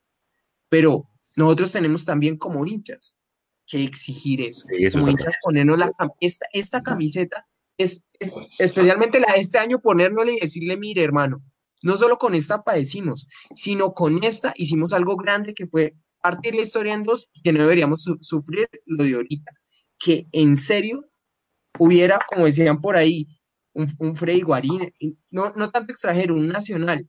Los que están acá en la lista, que no- mm, creo que siguen por ahí uno que otro para renovar, pero un extranjero top con Amber, Pero no, espéreme, espéreme, Cristian, que usted no, de pronto no, no, no, no, no, no fui más claro. Yo sé que un Lucas Prato no puede venir acá porque él tiene vitrinas Europa. Pero yo sé que los equipos eh, de media tabla, chicos de Argentina, tienen grandes jugadores, que es lo que se trae en los equipos de acá. ¿Sí? El ejemplo más claro es Germán Ezequiel Cano. Yo no sé quién lo cómo se los trajo. El Tolima trae extranjeros buenos a toda hora. Pero nosotros. tocaría ir a ver un, pe- tocaría ver un Yo no- yo Peñarol, diciendo que, me- ver un a ¿no? Pero, pero Tocaría sí, ir a ver esos pero que, me- que, que marque la diferencia. Yo, es que no, puede ser Fernández. Yo no recuerdo un extranjero que en serio venga, bueno, Román, pero Román ya venía de otro equipo colombiano. Yo digo uno que venga de afuera, de afuera, que usted O sea, diga, que no, este es un jugador top. pero Sí, no, pues El Muy- Pocho, el Pocho, sí, Nico, el Pocho puede ser, el Pocho puede ser, ese, ese puede ser, sí. Sí, sí, Wesley sí. López. Pues ese era el brasileño que yo necesitaba. Ese era el, em, ojalá volviera en Bami. Este Millonarios merece un Embami. Ponga ahí en el chat hashtag Millos merece Embami. Mundo Millos con Embami. Lo merecemos. No, no, no, me los, los 100 likes que ya nos ganamos se van a empezar a volver dislikes. Oiga, eh, Nico, Nico, nos quedan cuatro. Eh, Juan Carlos Pereira, hay que dejarlo. Sí, No, hagámoslo sí. rápido. Yo, Juan Carlos Pereira, lo dejo. ¿Cuál es el que sigue? A Juan Carlos Pereira hay que comprarle los derechos. Si tiene opción de compra, hay que hacerla efectiva. Y no es Sí, cara, Juan Carlos Pereira se queda. Hay que ver con Firmo, compra, sigue. Eliezer Quiñones, muchas gracias. Sí, sí, bien. Eh, Qué loco que estás, pero sé loco en otro equipo, gracias. sí, Juan Camilo Salazar, tengo un asterisco y estaba hablándolo con Álvaro Prieto porque no, no sabemos a cuánto le firmaron el contrato a Salazar cuando volvió en San Lorenzo, la peor cagada que ha, ha podido hacer Camacho y una cagada grande que Pero, hermano, si se firmó el contrato para que se quede listo, no hay problema. Pero busquen el equipo. eso. Ya, o sea, yo a Salazar no lo dejo. Así tenga contrato con Millonarios, busquen el equipo. Y hasta luego. Sí, muchas gracias. Y eh, nuestro goleador de la última década, 44 goles antes de irse, 45 goles, Iron del Valle. Juanse, dejo- chiquitico, chiquitico sobre, Yo- sobre yo Juan Camilo Salazar. Valle Porque no creo que a Iron del Valle se le haya olvidado ser goleador. Eh, Oiga, yo, a Iron, yo a Iron lo dejo. Ya. el más top de todos lo dijeron en el chat, es Fariñez. El, el último Sí, extranjero top le que trajimos creo que no me estaban oyendo, pero sí, ahí en el- en Ah, ¿usted lo dijo, Edu? Perdón. No, no, pero, pero porque lo Mm. estaban diciendo en el chat. Eh, sí. Sí, claro, claro. No, no, no, no, no, fresco. Y eh, el tema de Iron, sí, lo que le estaba diciendo yo, Iron lo dejo porque vuelva a lo mismo. Usted acaba de decirlo, Juanse, con los números no, no pelea nadie. Y si nosotros también sabemos que no nos van a traer a un Fernando Uribe, por más que el man esté haciendo cambio de luces desde la, la acera de enfrente y nos dice, hey, hola, quiero estar. No sabemos si lo van a llamar, si lo llamaron, si le preguntaron, si, si preguntaron por lo menos por curiosidad, venga, usted dice que llegaría. Yo le chao, no sé si la tarea le hicieron. Entonces yo a Iron lo dejo y es cuestión de, de, así como gran parte del plantel, volverlo a llenar de confianza porque Iron sabemos que cuando está enchufado es, es, es el killer que, que estamos extrañando en este momento. Cristian, Eh, bueno, yo menciono a Salazar que no, no, no tuvo el espacio. Salazar, sí, tal cual. Peor error, venía súper bien, igual que, que, Mosquera. Mosquera, pues bueno, logró irse en la MLS. Y bueno, Salazar eh, necesita un equipo chiquito, un equipo chiquito para que vuelva a surgir, para que coja confianza. Entonces yo le digo muchísimas gracias, Dios te bendiga, upa pues. No se renueva. Y Iron del Valle, mm, no se le olvidó ser goleador, pero ¿hasta cuándo nos da la espera para que él se acuerde? Yo también le dejo un asterisco. Mechu. Sí, yo también lo dejo. Yo también lo dejo. Listo. Nico, finalizando ahí audios y cerramos el programa. Vea, dos horas y media casi, pero muy bien nos fue hoy. 118 likes a todos, muchas gracias. Nico, desde Sí, con listo, audios. vamos con audios. Yo tampoco esperé que nos, que nos fuésemos a ir de dos horas y media, de dos horas once minutos vamos. Pero es que la gente apoyando, pues a uno le dan ganas de seguir, ¿sí o no? Eh, listo, entonces. Tan, tan, tan, tan. Vamos a escuchar un par de audios y un comentario que tengo por ahí seleccionado. Miguel Ángel desde Bogotá. Eh, muchas veces tampoco se pide acá que traigan ni el mejor 10 de Brasil, ni, ni, ni el que la está rompiendo en River, no. Yo, uno, acá también hemos visto equipos que han sabido armar equipos con muy poco dinero. No, tan, no, no, no es cuestión solo de dinero, sino de saber invertirlo. Y es algo que, que se nota que no saben. O sea, que traen jugadores por traerlos y invierten muy mal. Como si pueden Pasto, Once Caldas, entre otros, sí pueden hacer buenas campañas con equipos relativamente, con jugadores relativamente normales y nosotros no. Buenas noches, mi nombre es Felipe Torres. Eh, hermanos, viendo la lista de, de los jugadores que culminan contrato, de los, de los 12 de la lista, la verdad es que se deben quedar es muy pocos. Si le digo, se debe quedar Iron del Valle, que es el delantero, el goleador, el goleador de Millonarios, creo que, que desde el 2000 para acá, creo que ya superó a Carlos Castro. Y Juan Pablo Vargas. De resto, ni McAllister, ni Salazar, ni Vanguero, por más de que la haya, la haya roto el domingo en el clásico. Pero como decía, hay otro man, 40 partidos, 39 malos y uno bueno, pues no nos sirve. Lo que yo les decía hace ocho días. Millonarios tiene que salir a la búsqueda urgente de un lateral izquierdo. Yo sé que es complicado, pero hermanos, llevamos cuatro años, cuatro, cuatro cinco años, no, no, no, no estoy bien desde que se fue Ver Machado y, y, y Gabriel, con todo el respeto, pero Omar Bertel no es el que venga atrás. Omar Bertel no es jugador para Millonarios. Omar Bertel no es un buen jugador. Gracias. Listo. Y yo quería leer este comentario de Juan Sebastián Zapata que nos dijo, Mundomillos en octubre llega a los 20 mil suscriptores y seguidores. Una barbaridad y salvajada. Ojalá Dios Ojalá lo Dios oiga. oiga. La verdad, mi sueño aquí como, como staff de Mundomillos es llegar a los 100 mil suscriptores y que YouTube nos mande la placa de 100 mil suscriptores. Yo sería feliz teniendo esa placa. Y pues bueno, eso solo se, se llega con ayuda de ustedes. A mí me gustaría motivarlos para este viernes, para la transmisión que vamos a tener del partido. Que si nos va igual de bien con los suscriptores, con los likes, podemos estar, por ejemplo, pensando en darles a algunos de ustedes esto que ven en pantalla. Muy bonito de, de, del balón oficial de Mundomillos. Me gustaría que uno de ustedes se lo llevara, pero con la, con la colaboración de ustedes y, y que compartan todo este contenido que hacemos para ustedes. Para ustedes. Sí, pues bueno, 11 y 20 de la noche. Esperamos que este espacio les haya gustado, les haya servido de catarsis. Toda esta información que traemos es para que ustedes entiendan, se informen de lo que le queda al equipo. Nos queda otro torneo internacional. Y bueno, esperemos, yo creo que, que, la mejor energía y literal, ahora sí como dicen, esta sí es la última oportunidad, la del viernes yo creo, así como cuando usted graba un trabajo de la universidad, ¿no? Versión, esta sí es, versión última, versión, versión. Eh, de verdad, de, de, verdad yo creo que si no es este viernes, pues hay que, hay que liquidar, como dicen por ahí, y dedicarse a la Sudamericana, lo que les digo, ese es el objetivo principal. ¿Cómo se sintió Cristian? ¿Le gustó?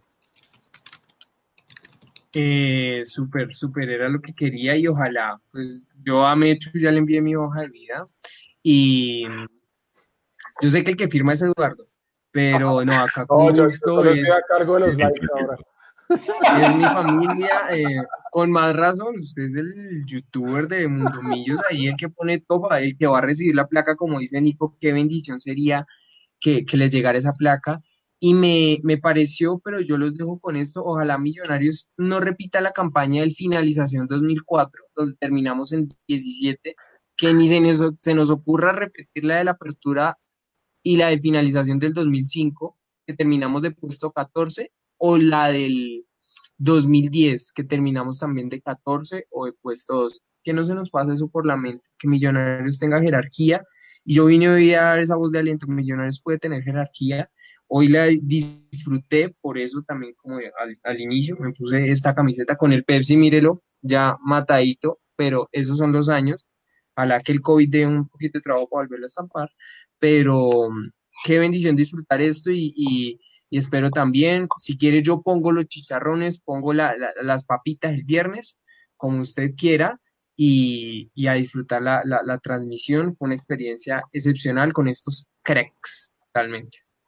Bueno, no, a ustedes muchas gracias, de verdad, vea que aquí se escuchan las opiniones de todos siempre y cuando sean con respeto, los puntos de vista de todos son válidos. Mechu y Eduardo para cerrar. Mechu. Bueno, eh, yo simplemente quiero agradecer a toda, toda, toda, toda la gente que se conectó y un montón, un montón de gente. Estuvimos monitoreando ahí las personas que estaban conectadas viéndolo y creo que este es el live que más eh, personas hemos tenido conectadas viendo, así que muchas gracias a todos los que están ahí. Gracias por los 100 likes. Eh, creo que la campaña estuvo, estuvo bien para ser la primera vez. Es mi primer día, así que muchas gracias por eso. Eh, si, si, está, si estuviéramos viéndolo desde el punto de vista de venta, solamente logramos 98 likes, porque logramos 100 y, y dos dislikes, entonces 98, pero estuvo muy bien. Y quiero agradecer realmente a toda la gente que, que participa, que nos manda sus audios, que escribe, eh, que aporta, porque de nuevo, nosotros podemos hacer la debida diligencia de, buscar información y averiguar, pero pues no somos humanos y no somos infalibles, así que realmente muchas gracias a, todos los que nos aportan también y nos ayudan a, a, que la información que compartimos acá la hagamos pues para todos y, y, en conjunto. Álvaro Prieto, como siempre, muchas gracias por todo su apoyo ahí y por estar siempre conectado con nosotros y a toda la gente que se conectó desde cualquier rincón del mundo Millos, de verdad que mil y mil gracias por estar siempre con nosotros y por ayudarnos a levantar la moral, porque estamos en momentos difíciles, lo sabemos, y, hay, que, y hay que sacudirnos y muy seguramente eh, mañana o el jueves, cuando ya estemos en la previa para el partido del Bucaramanga, ya habremos dejado un poquitico esta amargura de lo que dejó el clásico y estaremos todos muy seguramente enfocados y pensando que le vamos a ganar al Bucaramanga. Así que un abrazo grandísimo para todos, cuídense mucho. Y Cristian, muy chévere haberlo tenido por acá, mi hermano, seguramente no será la, la primera ni la última vez. Así que bueno, un abrazo grande para todos de mi parte, un abrazo gigante y cuídense muchísimo, por favor. Y el viernes lo ganamos. Mechu. Primero, darle las gracias a Cristian por estar con nosotros esta noche. Él pidió amablemente el favor de acompañarnos y yo le dije que sí, así que eh, gracias por estar con nosotros. Segundo, gracias a todos ustedes por cada like, cada comentario, cada audio, cada vez que reprodujeron alguno de nuestros videos o cada vez que replicaron alguno de nuestros contenidos en redes sociales. Gracias, yo siempre he dicho que la comunidad es la que hace grande este medio de comunicación y eso lo hacen ustedes. Cada vez hay más participación, cada vez hay más likes, como dijo Edu, los 100, cada vez hay más comentarios, así que muchas gracias. Y tercero, Comentarles que desde mañana miércoles ya comenzamos la operación Bucaramanga en Mundo Millos, previa, estadísticas, los jugadores que pasaron por ambos equipos, eh, los números, los números, eh, este que dijimos del viernes, hay muchos más datos del viernes, los recuerdos continúan, así que no se despeguen de nuestras redes, los convocados, bueno, mira, todo, todo el cubrimiento empieza desde mañana porque el partido es el viernes y los quiero invitar a que no se despeguen de nuestras redes, Facebook, Twitter, Instagram, eh, YouTube también, los videos que vamos a estar subiendo. No se despeguen. Gracias a todos de nuevo por haber estado acompañándonos. Como dijo Eduardo, nos fue muy bien en audiencia y me imagino que en diferido ahora que lo subamos a los otros agregadores nos va a ir también disparado. Gracias por ayudarnos a crecer y nos encontramos de nuevo el viernes a las 7.30 de la noche. Arranca transmisión, otra vez cuatro horas de corrido con previa, partido y postpartido de Millonarios Bucaramanga. Gracias a todos y nos vemos en vivo el viernes y en diferido en todos estos días que allá mañana comenzamos todo el cubrimiento. Gracias a todos. Este fue el Mundo Millos Live número 55. A todos muchas gracias. Eduardo, gracias. Mechu, gracias. Nico, como siempre, crack en la parte técnica. Cristian, Por ahí dijeron en el chat de YouTube que el, el del juvenil Cristian la rompió. Entonces, muy bien, felicitaciones. Y bueno, muchas gracias a todos por haber estado con nosotros estas dos horas. Muchas gracias. Cuídense y nos vemos el viernes. Chao.